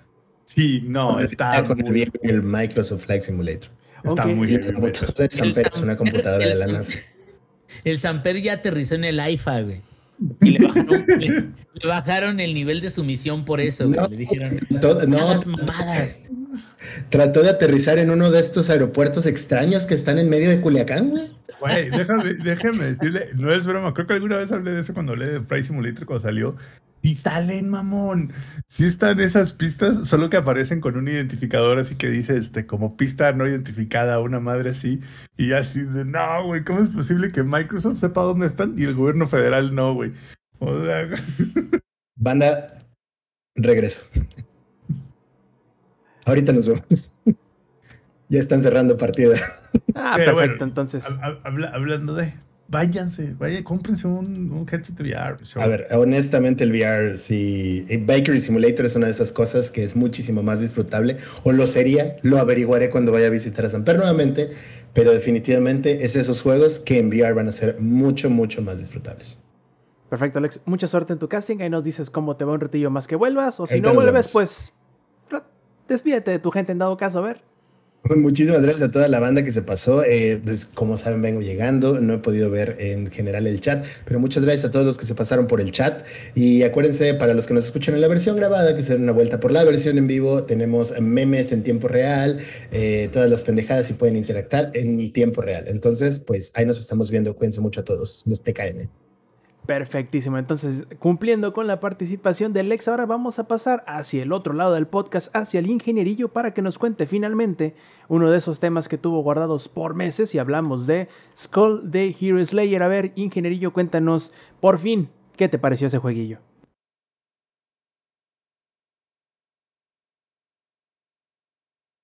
Inge. Ingenier. Siempre lo mismo con este güey. No avisa, ¿verdad, el vato? Le vale madre. Está bien, está bien, no hay problema. Mira, entonces vamos a cambiar. Ahorita que llegue el ingenierillo le pasamos la voz, pero entonces yo les hablaré de Ayuden Chronicles Rising, que ya también tenía bastante tiempo queriendo eh, platicarles. Es un juego bastante curioso, por decirlo menos, porque primero que nada es un spin-off que se originó a partir de un juego que todavía no sale. Y ustedes dirán, ah chinga, pero ¿cómo es que salió primero el spin-off que el juego original? Bueno, déjenme les cuento, porque primero que nada tengo que explicarles qué es Eiyuden Chronicles. Eiyuden Chronicles es un juego que vendría siendo como la secuela espiritual de una de las series de RPGs japoneses, eh, digamos que con, con más tradición. Un juego que se llama este, Suikoden. Eh, para quienes no conozcan Suikoden, como que la parte más interesante de, de esta serie era que tú tenías a diferencia de otros juegos RPGs de aquel entonces, hablo de los 90, principios de los 2000, en donde por lo general tenías una pari de 4 a 8, vamos, vamos a suponer los que tienen más a una docena de personajes. ¿Sale? Cuando mucho para hacer tu pari o tus paris. En Suicoden era como que el staple de la saga, que tenías 100 integrantes potenciales para tus paris. Eh, para hacer misiones y las ibas desbloqueando a medida que avanzabas en la historia, hacías diferentes misiones, etc. Entonces había un grandísimo catálogo de personajes para que tú pudieras personalizar tu equipo. Eh, desgraciadamente desde como 2000, déjenme ver si latino debe ser como de 2006 o 2007, creo que ya no sale otro Suicoden más. Y toda esa fandom que creció con la serie, o que en algún momento pudo jugar alguno de esos que ahora son clásicos, pues han estado pidiéndoles al equipo de, original de desarrollo de Suicoden que hagan uno más para volver a, a, a ese tipo de juegos que pues ya no se hacen en realidad ya no cuando ves que haya un RPG vamos a suponer en Mass Effect cuántos personajes posibles por, por reclutar hay no son más de 8 o Creo- 10 creo por son ocho más o menos. Así es, entonces, que haya tantísimos personajes, digamos que aunque no necesariamente no vayan a cumplir en hacer un personaje completamente desarrollado, con sus 2, 3, 4 dimensiones eh, o motivaciones, eh, pero pues es como que cierto atractivo el tener tantísimos personajes por desbloquear. Bueno, hace algunos años, hace como dos o tres años, hicieron un, un Kickstarter para hacer esta secuela no oficial o secuela espiritual que se llama Euden Chronicles, que precisamente el juego original se va a llamar Euden Chronicles 100 Heroes, porque va a tener 100 personajes para desbloquear y que va a salir, si no me falla la memoria, el año próximo o el que le sigue. Por ahí va. El chiste es que como parte de, de la campaña de Kickstarter, ellos pusieron una meta donde decían, si llegamos a cierto número de, de dólares donados para la campaña, les vamos a hacer un spin-off que es este, el Rising, que va a ser un juego de administración de, de, de pueblo. Y eso es este juego, precisamente es un juego de, digamos, serie B. Es como esos juegos que costaban 30 dólares en el PlayStation, 4, en PlayStation 2. En aquella era es un juego bastante sencillo. Eh, consta de, de dos mitades. La primera de ellas es un juego de acción en 2D que se ve de lado, en donde vas explorando diferentes partes, diferentes calabozos, te enfrentas a enemigos en tiempo real, haciendo combos con los distintos eh, integrantes de tu pari activa, que pueden llegar a ser de un máximo de 3, eh, haciendo combos eh, entre ellos y tu personaje principal. Y la otra mitad es cumplir encargos de los diferentes personajes que te vas encontrando para ir mejorando a la vez que vas haciendo estas misiones eh, las instalaciones que tienes en el pueblo al cual llegas. Y a medida de esto vas desbloqueando este, más personajes, más este, instalaciones, puedes mejorar tu equipamiento, puedes a su vez ir eh, explorando partes más profundas de los calabozos y se va retroalimentando esto, ¿no? Entonces, el juego es súper, súper, súper sencillo, por no decirlo básico. Se nota, o al menos yo creo, que más que otra cosa es como que el demo técnico, es como que es como pensar o decir, vamos a agarrar este motor, que en este caso sería el Unity Engine, y vamos a empezar a rascarle y ver qué tanto, qué tanto nos familiarizamos con él, pero antes de meternos de lleno con el juego bien, bien, bien y atarnos a las decisiones que tomemos al inicio del desarrollo, hagamos el spin-off primero para famili- familiarizarnos con, el, con lo técnico del motor gráfico, saber qué se puede hacer y cómo se puede hacer. Y eso es precisamente lo que parece. Parece un demo inicial de o una primera versión del juego que tú harías para conocer la tecnología detrás de las herramientas que vas a utilizar para el juego bien, bien, bien. En cuanto a historia, no te voy a decir que es floja, simplemente es lo muy básico, lo mínimo indispensable, porque este, el personaje principal es una muchacha que se llama JC, que viene de una familia que tiene una larga tradición de ser eh, asaltatumbas o buscadores o cazadores de tesoros, como lo quieras ver, y para y ellos tienen como que un rito de pasar a la adultez, que una vez que llega cualquiera de, cualquiera de integrante de esta familia a los 16 años, tiene que salir a explorar el mundo y encontrar un tesoro digno de que lo reconozcan como parte de la familia. Entonces, esa es tu motivación principal. Te encuentras en el camino que eh, a las afueras de un pueblo se encuentran con una mina, o sea, hay un socavón y se encuentran que hay una mina y detrás de esa mina hay unas ruinas de una eh, ciudad ancestral que llama a los aventureros a explorarlo y tú como un cazador de tesoros en potencia, obviamente que te llama la atención el llegar ahí y hacer lo propio, no encontrar algo, eh, una reliquia que nadie haya encontrado y con la cual puedas este, impresionar a tu familia y te reconozcan como un adulto y como parte de la familia tal cual. Ese es el setting principal del juego no es tanto que pasen cosas interesantes o muy reveladoras. Yo creo que eso lo van a dejar para el juego, para el juego de verdad, que digamos que es el Juden Chronicles 100 Heroes. Pero creo que asienta bien los pilares del mundo, porque están, están interesantes. Hay ciertas ruinas, hay ciertos artefactos mágicos, hay ciertas... Eh, me imagino que razas y lugares que van a volver a, a tocar o que muy seguramente este este pueblo, estas ruinas y esta ciudad ancestral que está este, al, al, fondo de la mina, la vas a venir a visitar o va a influir en algo muy seguramente en el juego completo. Pero eso no lo sabremos sino hasta el año que entre que llegue, ¿no? Entonces, es un juego que creo que originalmente cuesta como 25 dólares o 30 a lo mucho. Es un precio adecuado porque es entretenido. Los personajes y el, la, el, el desarrollo de personajes y los diálogos de los personajes son bastante chiqui. No te vas a, a, aburrir con ellos. Son bastante chistosos. Digamos que va muy bien con, el, con la personalidad del, del, del, o mejor dicho, con la vibra del personaje principal, que es una, es una muchachita muy, este, precoz no creo que sería la, la, la descripción correcta, pero que muy, como que muy sabionda. Como esas de esas plebes que no se caen en el hocico, en pocas palabras, que para todo mundo tienen, ¿no? Entonces, esa, esa es la, la, personalidad del, del, del, personaje principal de JC. Y se nota que hicieron a los demás personajes de manera tal que pudieran rebotar con ella muy bien, o sea, que pudieran decirle algo y hasta morra les conteste algo, y a su vez este, llevan una buena dinámica. Y eso está bastante chido. De, tiene un humor bastante ligero, bastante como para toda la familia. Y se nota que es precisamente para eso, para que la gente que no conozca del juego principal que es 100 Heroes se empape del mundo y a lo mejor se tenga ya el nombre de Judin Chronicles presente en la mente para el momento en que sale el juego de verdad, del juego pesado, le sirva como manera de marketing, en pocas palabras. Entonces, es un juego muy sencillo, incluso está gratis en el Game Pass. Si les gusta este tipo de juegos, que son juegos en 2D, sencillones, de administración muy, muy, muy ligera, de de recursos y de asentamientos, échenle un ojo. Pero lo que sí les puedo decir es que si ya le, le metieron 3-4 horas, el juego no va a cambiar. No va a evolucionar más allá de lo que las primeras 4 horas les dan. Así que si que en esas 4 horas ustedes dicen, ok, este es un juego que voy a poder disfrutar a medida que escucho podcast, por ejemplo. O entre juego pesado y juego pesado, tengo chance de, de meterle algo para limpiar el paladar.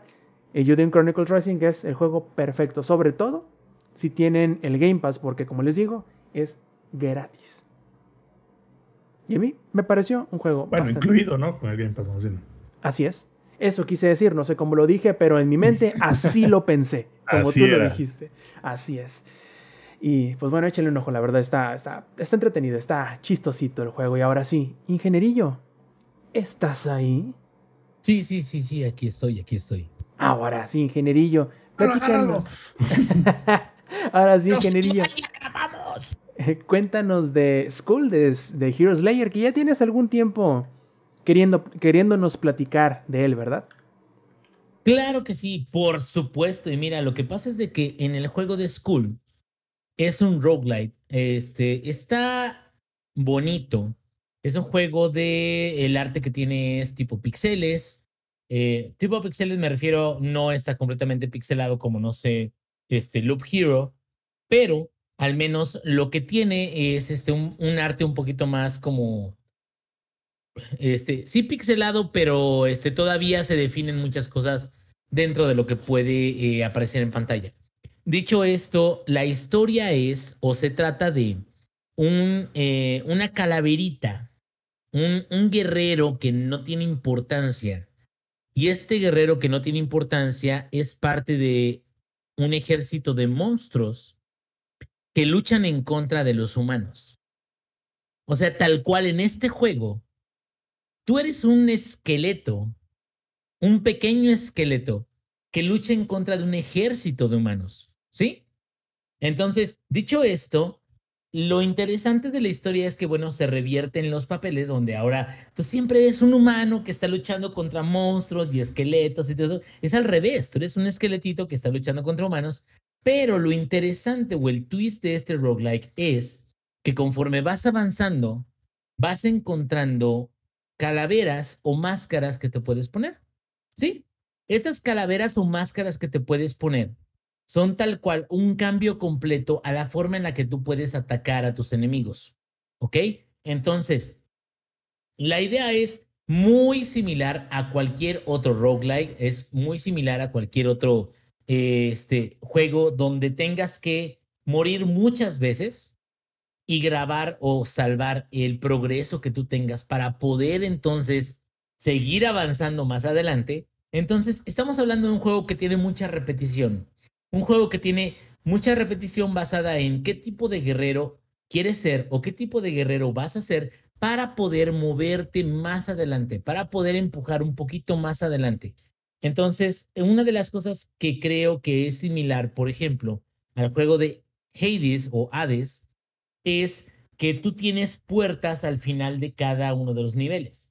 Tienes niveles tipo platformer donde tú vas a ir atacando enemigos, usualmente humanos, y esos enemigos humanos que vas a ir atacando, cuando llegues al final del nivel vas a tener una opción de ir a una puerta que sabes que te va a llevar a riqueza, porque ahí viene, hay un montón de moneditas alrededor de esa puerta, o a una puerta que te va a llevar, no sé, a una mejora de una habilidad, a un crecimiento de otro tipo. Entonces tú puedes elegir hacia dónde vas a ir este, moviendo tu, tu aventura. Dicho esto, de vez en cuando aparecen jefes. Los jefes no están extraordinariamente difíciles, pero sí tienen su rango de dificultad. Lo bonito de este juego, digo, aparte de que, bueno, como tú mencionaste, ¿cómo dijiste? Está gratis. O sea, bueno, ahí dice, y, dice Samper, está en el Game Pass. Está incluido, está incluido, es la palabra, es la palabra. Está incluido en el Game Pass, por supuesto.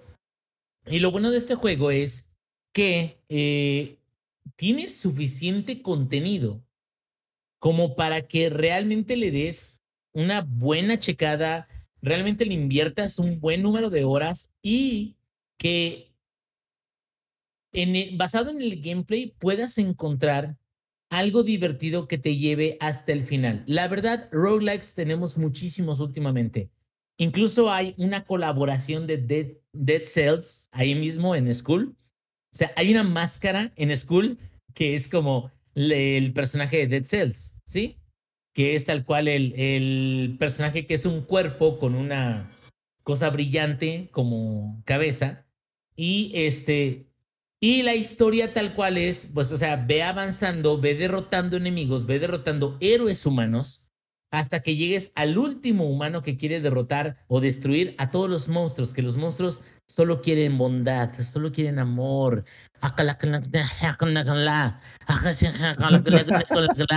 Te siento, te amas. La, energía. Bueno, la energía, la energía, hermanos. Bueno. Entonces, bueno, digo, para que me entiendan, porque no sé si todos me entienden. Entonces, hablé idioma alienígena para que los alienígenas que nos estén escuchando entiendan que queremos amor, ¿no? Queremos amor, queremos avanzar en esas batallas, en esas jornadas en contra de los humanos que son malvados. Bueno, no nosotros, perdón. O sea, creo que me estoy yendo más para allá, pero la aventura de Skull es bastante buena. Bastante buena para lo que, este, eh, digo, podría costarte, tal cual el Game Pass. Creo que el juego de por sí es, barato. Creo que el juego está como. El juego en, sí es baratillo, pero sí vale la pena y vale la pena si te gustan los roguelites.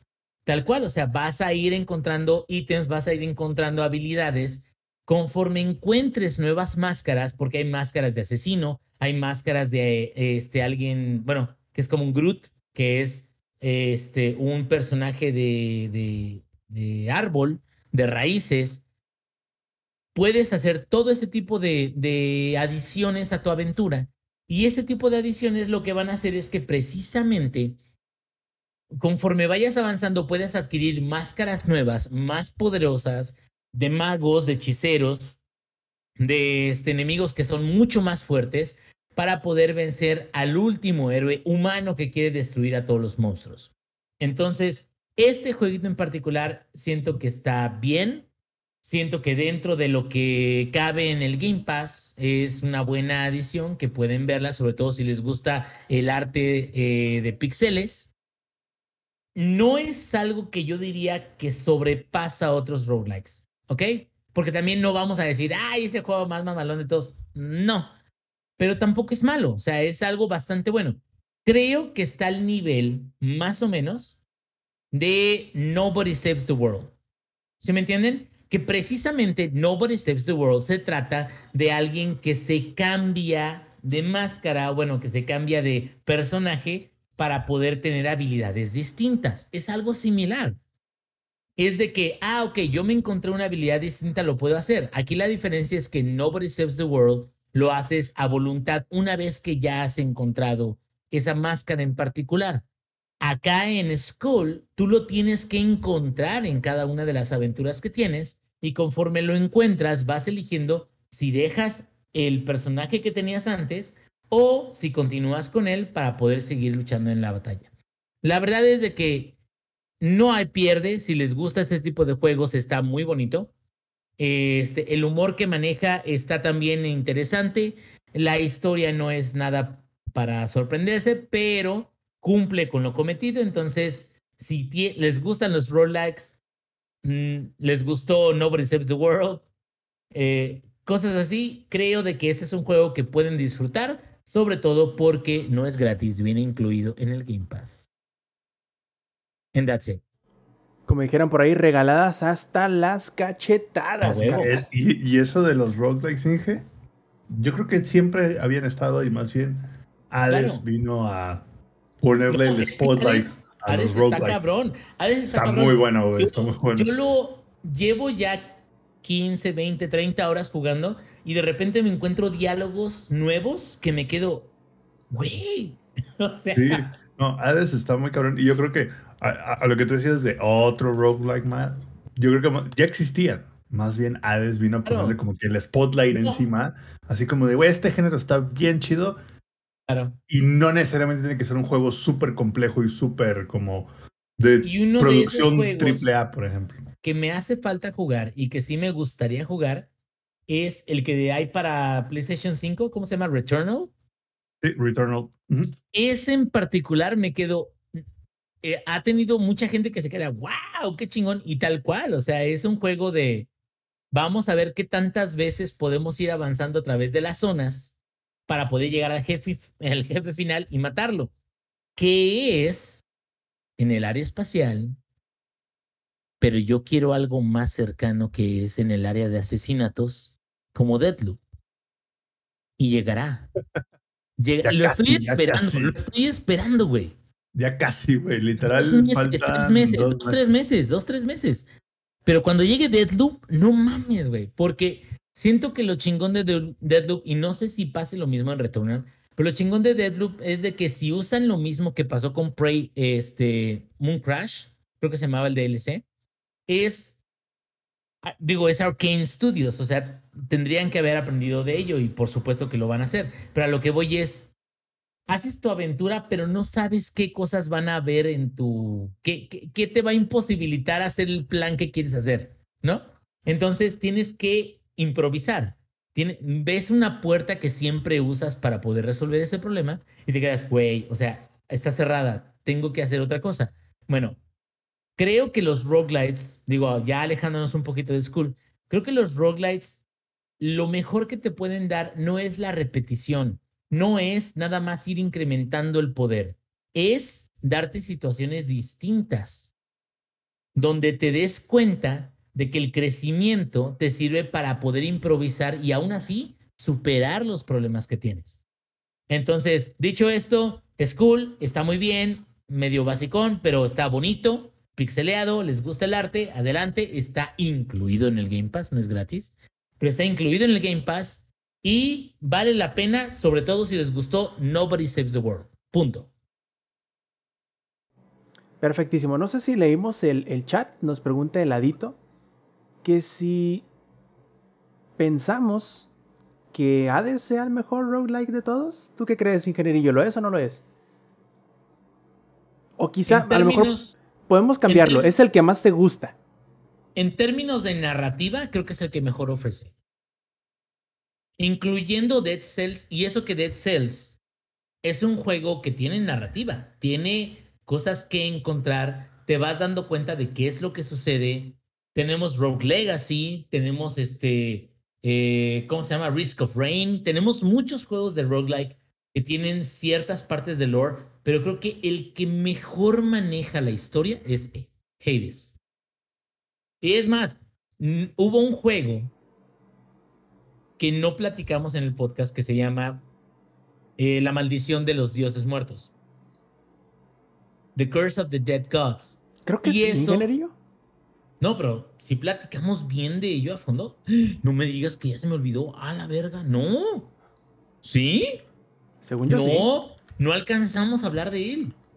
Creo que fue uno de esos temas de los que dejamos como school. De los que dejamos que si los vamos a poner, si lo vamos a poner, si lo Bueno, independientemente de eso, a lo que voy es, Hades lo que se me hace extraordinario es a pesar, digo, además de, de su música, la narrativa que maneja está muy cabrona, güey. Porque llevas 30 veces que te matan y 30 veces que estás intentando superarlo y encuentras nuevos diálogos, encuentras nuevas cosas, mejoras una parte de tu, de tu habitación y encuentras nuevas cosas y encuentras nuevas cosas. O sea, como que todo eso me quedo, deja de sentirse como una repetición. Y creo que eso no todos los juegos lo han hecho. Eh, no es nada más de me levanto, voy, me Ey. puteo con alguien y ya. Eh, exactamente. Es, es como, no, no, no, es como, güey, algo no voy a hacer tantito diferente porque algo diferente va a pasar, güey. Incluso el- dependiendo de, la, de las armas que tengas, hay diferentes interacciones. Eso sí está muy, muy chido, muy chido. Porque, híjole, lo, lo hace increíblemente bien de que a pesar de que estás en el mismo mapa, por así decirlo, y juegas el mismo mapa, el mapa se siente diferente por el tema del randomness que tiene. Y aparte por, por los encounters que también te van como que aventando. Entonces el- los mapas es como de, güey, sí es el mismo laberinto, solo que como que con un shuffling, pero se siente que son niveles totalmente diferentes uno del otro, aunque no lo son. Pero Eddie, ¿ibas a decir algo? sí, les iba a preguntar, ahorita Eddie. lo vi en descuento. Ah, ahí estoy, ¿no? ¿Sí me escuchan? Sí, sí, sí, sí, sí. Ah, perdón, perdón. Lo siento. Eh, um, lo vi en descuento en Nintendo Switch. Ustedes que lo han jugado en diferentes versiones, quiero creer. ¿Vale la pena en el Switch? Sí, yo creo que la, mira, yo creo que la, la versión de consola de Play 5 se va a ver increíblemente delicioso. Porque yo lo jugué en la tele 4K de la LG y se ve, se ve así deli, güey, pero delicioso de limón. Así que mm, sí, el Switch tiene la comodidad de que pues es, o sea, ahora sí que es portátil, pero la neta, como se ve en la versión, o sea, el arte se ve muy bonito, pero sí, muy bonito, y dudo mucho que el Switch se vea igual de bonito, sobre todo porque pues el Switch es 720p o 1080p. Y aún así, Ya- el Switch lo mata, jala, güey. No, Pero sí jala, güey. Y claro. algo, algo que mencionó Rob, creo, no sé si se mantenga, creo que sí, porque no creo que haya una, una actualización que cambie eso. Creo que no. Pero en, en Switch, la interfaz está diseñada para una pantalla grande, güey. Ah, y sí, todo el iba. texto, todo el texto, todo lo que hay de partes de la interfaz en móvil, los vas a ver extremadamente pequeños. ¿Y sabes dónde pasa eso igual también? En el juego de Torchlight 2. Digo, el 3 no, no, lo he, no lo he jugado, pero el Torchlight 2 me lo compré, dije, ah, vamos a ver qué rollo. Y en móvil se ve extremadamente pequeño, güey. No es que no, no es que sea imposible discernir si sí hay una parte o no, o las letras o lo que quieras, pero sí deja de ser cómodo, porque no está diseñado para ese tipo de pantallas. Entonces, Hades para Switch no está mal, jala chido, jala mamalón, pero principalmente lo quieres jugar en, en pantalla grande, en dock, porque en pantalla móvil, de plano, la interfaz se vuelve difícil de leer, ¿no? Justamente. Yo digo, Eddie, que si lo vas a querer jugar en tu tele, mejor cualquier otra versión. Eh, sí, no, sí. Y si lo vas a querer jugar en, en portátil, ah, acostúmbrate a estar como el meme ese del maestro de community que está así de. Porque vas a estar así, haciendo los ojos chiquitos todo el momento. El, el güey que es el de qué pasó ayer, ¿no? Que estás Ajá. Ah, sí, sí, sí, sí, porque no mames, pinches letrititas, cabrón. no, est- Están más chiquitas que las de la Biblia de bolsillo, cabrón. No mames. Es, es, es, como, es lo contrario o similar a lo que le pasa al- a los iconos del diablo inmoral. Que nada más que aquí son extremadamente gigantes, güey, los iconos. Porque son para celular. Sí, sí, sí. Así que ahí está, Eddie. Ah, Tú sabes. Yo te recomendaría que si igual tienes Game Pass, acuérdate que está en Game Pass. Sí, justo está en el Game Pass. No me he dado cuenta, chinga su madre la versión de Switch. ¿Dónde está mi Xbox? Sí, güey, está, está en el Game Pass y, y de hecho también está en el Xcloud incluso. Yo lo Ah, jugué pues en el Xcloud. Está bien chido. Sí, más que por, por- por eso, por eso pensaba, pero no, pues ya. Entonces, este. Al Xbox se ha dicho.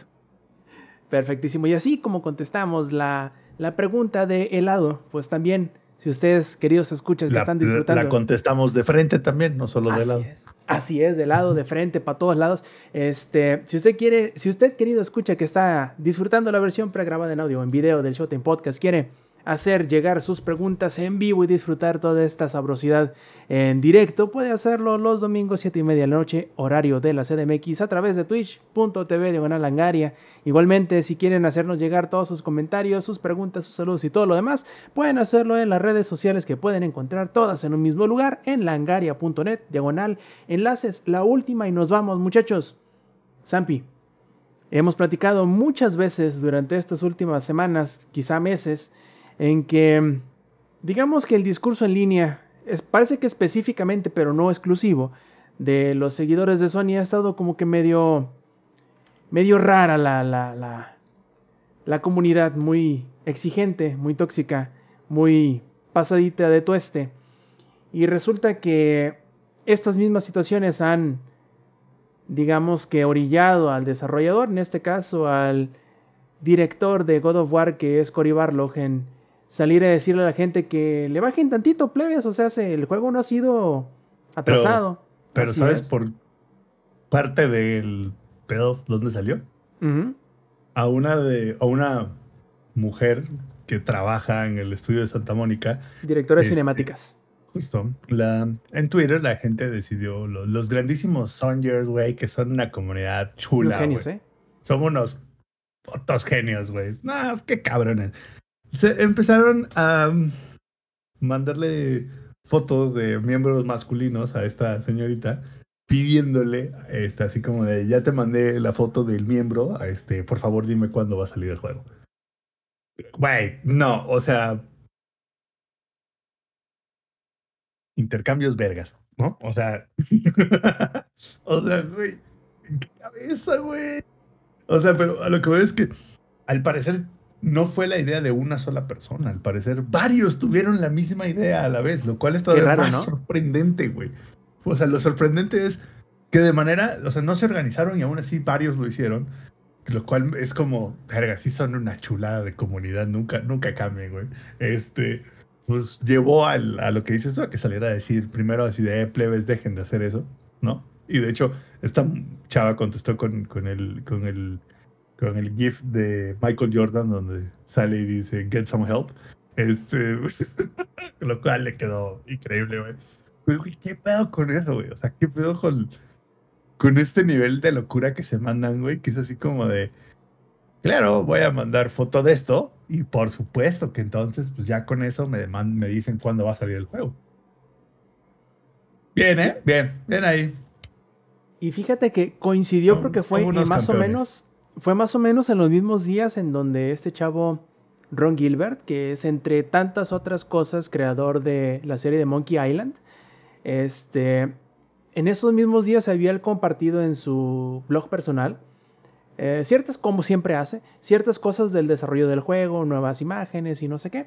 Pues obviamente para comunicarlo con los fanáticos. Y también le llovieron comentarios en su blog personal. Tanto así que dijo, plebes, yo entiendo, conozco lo que es el, el- la crítica, ya sea constructiva o simple y sencillamente crítica, pero bien intencionada. Y esto no es. Tanto no me parece que voy a dejar de compartirles cosas como lo había estado haciendo durante décadas. No más porque se están pasando de lanza, plebes, y pues, bye. O sea, no sé, yo entiendo que, que opiniones todos tenemos. Y comprendo y entiendo que haya opiniones que estén en desacuerdo con lo que están viendo. O a lo mejor que tengan que su animosidad por jugar o por saber, por conocer que el God of War que va a salir, quieran saberlo, pero hay maneras. Hay maneras de expresarse de la manera correcta, hay maneras de pedir, de preguntar de la manera correcta. No tenemos, no hay motivo para llegar a, primero a los extremos de, de exhibirse de la manera como lo hacían con esta muchacha. Y tampoco hay, hay, hay necesidad de, porque me imagino que así fue, no, no lo sé porque borraron los mensajes. Muy seguramente hubieron este, amenazas de muerte, por ejemplo. Que por lo general es ahí donde uno dice, épale, cabrón, espérate tantito. Entonces, no hay necesidad, porque ¿sabes cuál era la, la crítica o el motivo del por qué se dieron estos comentarios en el caso de Ron Gilbert? No, no. Porque el estilo del arte del nuevo Monkey Island no les gustaba. Porque era distinto a los clásicos. Digo que la comunidad de Sony es una chulada, güey. Son. A ver, no estoy diciendo que, que la comunidad de Xbox y la comunidad de PC no tenga sus loquitos. Pero como que la de comunidad de Sony es full force, güey. O sea, algo tienen, güey, que son como. tienen como, como dice Héctor Funk aquí en el chat. Tienen una buena organización, una muy mala ejecución y unas terribles estrategias. Pero organización sí hay, cabrón. Eso sí, para que veas, sí hay. Yo no sé, Rob, yo creo que. eh, Ahorita que dices eso del tema del lanzamiento del God of War Ragnarok. No sé, yo creo que no. Yo creo que ni ellos saben, güey. Checa. Yo creo que está- están como así como de. A ver, si la armamos o no la armamos. ¿Cuánta, ¿Cuántos tenemos que sacrificar, güey? ¿Cuánto crunch? Sí, crunchamos, no crunchamos, crunchamos eh, anyways. O sea, sí lo sacamos este año, no lo sacamos este año. Yo creo que hasta incluso no están ni seguros del producto que tienen. Lo cual. Puede ser que tenga razón, no digo que no, pero he estado leyendo en cuanto, o me he estado metiendo el, al asunto de los rumores y de todo eso, que, que, que al parecer dieron cierto, hasta cierto punto dieron pie a este tipo de reclamos o de exigencias, porque el rumor se venía muy fuerte en decir que el 30 de junio se iba a revelar la fecha de salida, que los rumores decían iba a ser creo que por ahí de mediados de noviembre, no recuerdo bien la fecha, Nada, pero iba a nada ser en más que se, se les olvidó que es 30 de junio, pero de 2023. Yo El- creo. El reveal.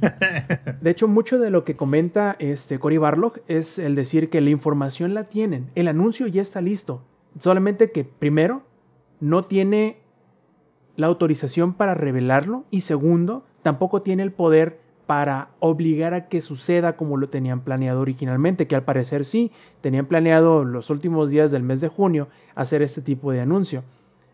Por ahí dicen que el- creo que fue Jason Schreier de Bloomberg, eh, citando fuentes internas en, Sony Santa Mónica, dice varias cosas muy interesantes. Primero, que están muy emocionados por mostrar el juego, porque va a ser un juego que va a alcanzar y mejorar lo que presentaron con el primer God of War, sobre todo en escala, va a ser un juego bastante más grande, de manera tal que vaya a cerrar la historia que empezaron con el God of War de 2018.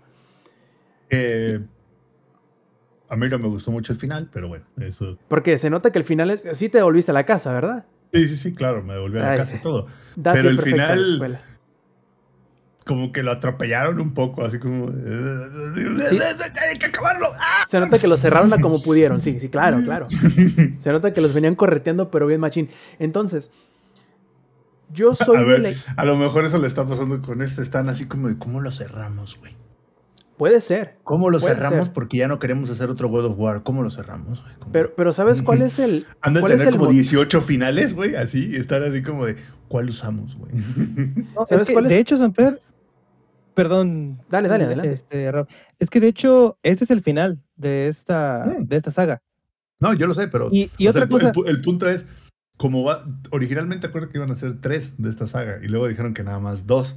Entonces yo creo que mucho de donde se trabaron, o donde probablemente estén ahorita, es cómo terminan este, porque no hicieron el otro juego, güey. Entonces estoy seguro que, porque aparte estoy seguro que la mesa directiva de Sony sí quería otro más, o sea, seguro sí querían tres. ah, es obvio. Entonces, porque- eso, de, eso de haber sido un pedo, güey, así un pedo ha de haber sido. De hecho, de hecho, durante todo el juego eh, se ve que como que nos te están tratando de vender la idea de cómo fue que Kratos llegó al universo nórdico y es donde ya metieron más cosas de otros universos. Y de hecho, también y justamente en esa plática, justamente lo estaba mencionando este Cory Balrog, que se le hace muy exhausto que la gente pida más God of War, porque la saga original les tomó quién sabe cuántos años, y este God of War, eh, bueno, el, el anterior, el, bueno, el, digamos, el del PlayStation 4, Les tomó cinco para este- hacer tres juegos.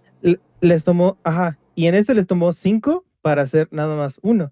Entonces, para hacer una trilogía, dice que les va a tomar 15 años, y él dice que no está para eso, y de hecho, tengo entendido que Cody Dice, yo no Balrog estoy para esos no es banda. sí. De hecho, Cory Balrog no es el director, hasta ahorita, hasta ahorita donde tengo entendido, no es el director de este God of War. Porque lo, lo que han estado haciendo es que cambian de God of- de director, cambian de God of War cada director, cambian de director en cada God of War. Pero lo que sí se me hace, eh, pues creo que se quedó establecido mucho Cory Balrog como el portavoz de la saga, porque él sí interactúa demasiado con los fans y pues sí salió muchísimo a defender este punto, que los Sonyers andan bien pinches heavies y bien Andan este, densos, güey. Andan densos, güey. Sí, o sea, an- andan súper... to- Y te, te lo puedo asegurar que ni un cuarto, ni una décima parte de esos pendejos tiene el PlayStation, 4, eh, PlayStation 5 para andar mamando este Claro, a, ese, a ese calibre. Oye, Es que Eddie, apar- Porque no hay. aparte, aparte ahí les va. El- los primeros God of War se aventaron tres en cinco años, pero eran juegos muy diferentes. güey. Eran más que nada platformers de mucha acción y cortos, güey. Y este ya es un tema diferente, desarrollo de personajes, desarrollo de historia, ta, ta, ta, ta, ta, ta. O sea, el, el God of War de 2018 tiene más historia que todos los God of War anteriores juntos, güey. Entonces, y ahí se dieron cuenta que fue así como de madres, esto no está tan fácil, güey. O sea, no está tan fácil hacer un juego que sí tengas que desarrollar personajes, historias y hacer que todo embone. Y yo creo que a lo mejor probablemente por la razón que no han, creo yo, ¿eh? una de las razones por la cual no han anunciado la fecha, es eso que les digo. O sea, estoy seguro que la mesa directiva de Sony está presionando así de una manera absurda, güey. Así para que el final del Ragnarok deje espacio para un, otro posible God of War. Así como de, aunque no lo hagan ustedes, me vale madres, pero no me maten la historia ahí, sino como que déjame así de dónde agarrarme y seguramente el estudio está así como de, ni madres, güey, aquí se acaba, güey, y seguramente, no lo dudo, güey, que hayan como múltiples finales y estén discutiendo cuál realmente es, güey. Y eso ha de ser, puta, güey, eso ha de ser un pedo, porque a Sony le mama el varo, güey. Entonces Sony ha de estar así como de, es que no, me lo tienes que dejar abierto para el 3. Y Santa Mónica, no, ni madres, aquí se acaba, yo no voy a hacer otro. Y Sony, pela, pela. No, me, así que, como no viste ese, ese, TikTok que dice, cuando dejas a los desarrolladores hablar con el end user, güey. Y, le ponen el audio así de, fuck you, no. yo- así, así, así siento que está ahorita ese pedo, güey. Así merito creo que está, güey. Justamente, pero ¿sab- ¿sabes cuál es el motivo que muchos dicen fue el porqué y que se va a retrasar probablemente solamente una semana el anuncio, ¿no? El anuncio del- de la fecha de salida fue que iba a coincidir con, el, con las repercusiones sociales que hay por la derogación del Roe v. Wade. Porque fue en esos días.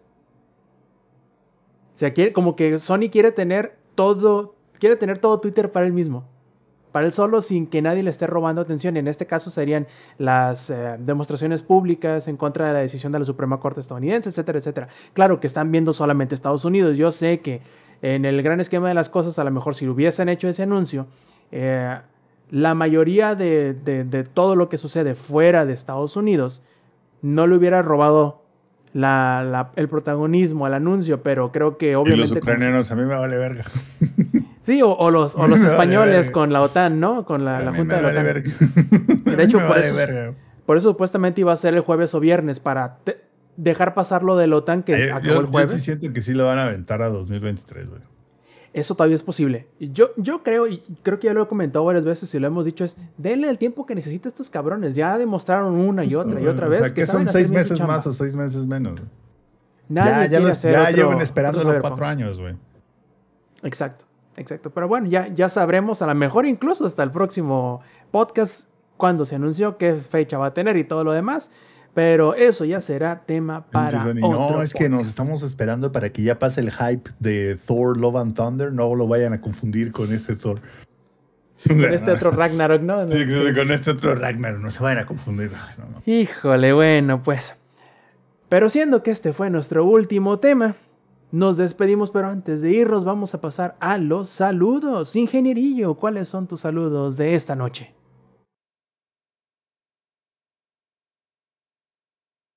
Nuevamente la maldición del ingenierillo que no está poniendo atención, pero no hay problema. Pasamos entonces a los saludos de Lady Viejo. ¿Cuáles son tus saludos esta noche?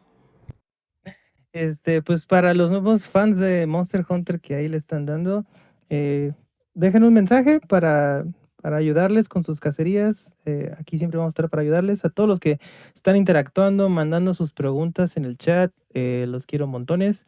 A Abby, que siempre nos escucha, te amo mucho. Y pues nada, cuídense mucho del COVID. Eh, afortunadamente creo que yo soy una falsa alarma. Espero que para todos así siempre sea. Cuídense muchísimo y nos vemos la próxima semana. Perfectísimo, Sampi. ¿Cuáles son tus saludos esta noche? Que nada, los, todos los que estuvieron aquí en el chat tuvo, tuvo- tuvieron buenas sus preguntas. Sigan haciendo sus preguntas de frente y de lado. Háganlas, háganlas sin pedos. Y los de la versión grabada, vengan a ver la versión en vivo. Se están perdiendo de, de mi nuevo look. Del, este, ¿cómo se ¿Sabes? Para Halloween tengo varias opciones. Una es Mario, otra es Luigi. Y la otra es disfrazarme. Me pongo unos lentes y soy como de esas cosas que te venden en la feria, que son lente, la nariz y el bigote, güey. Entonces, si me preguntan, es como de, este es, es- vengo disfrazado de máscara de feria, güey. Es más, a ver, pues les voy a dar te pintas como- tantito la gaucho, nariz.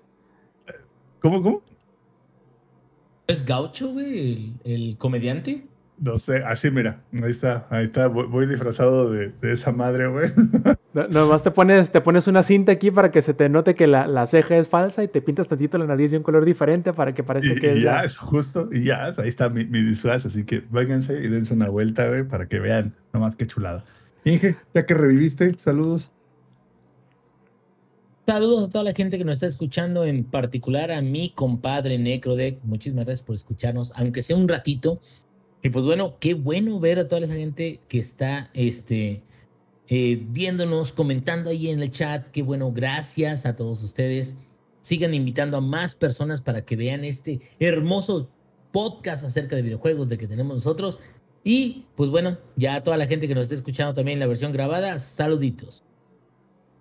Perfectísimo, muchachos. Entonces, antes de irnos, un último recordatorio de que se echen una vuelta a la versión en vivo para pasarla chido con nosotros los domingos 7 y media de la noche, horario de la CDMX a través de twitch.tv diagonal langaria. Además, todas nuestras redes sociales las pueden encontrar juntitas en un solo lugar en langaria.net diagonal enlaces, donde también encontrarán el enlace hacia nuestro servidor de Discord donde estamos echando desmadre pues todo el día y toda la noche también, como que no.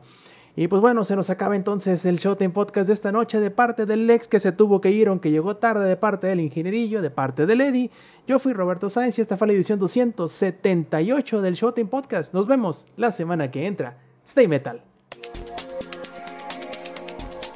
Langaria.net presentó.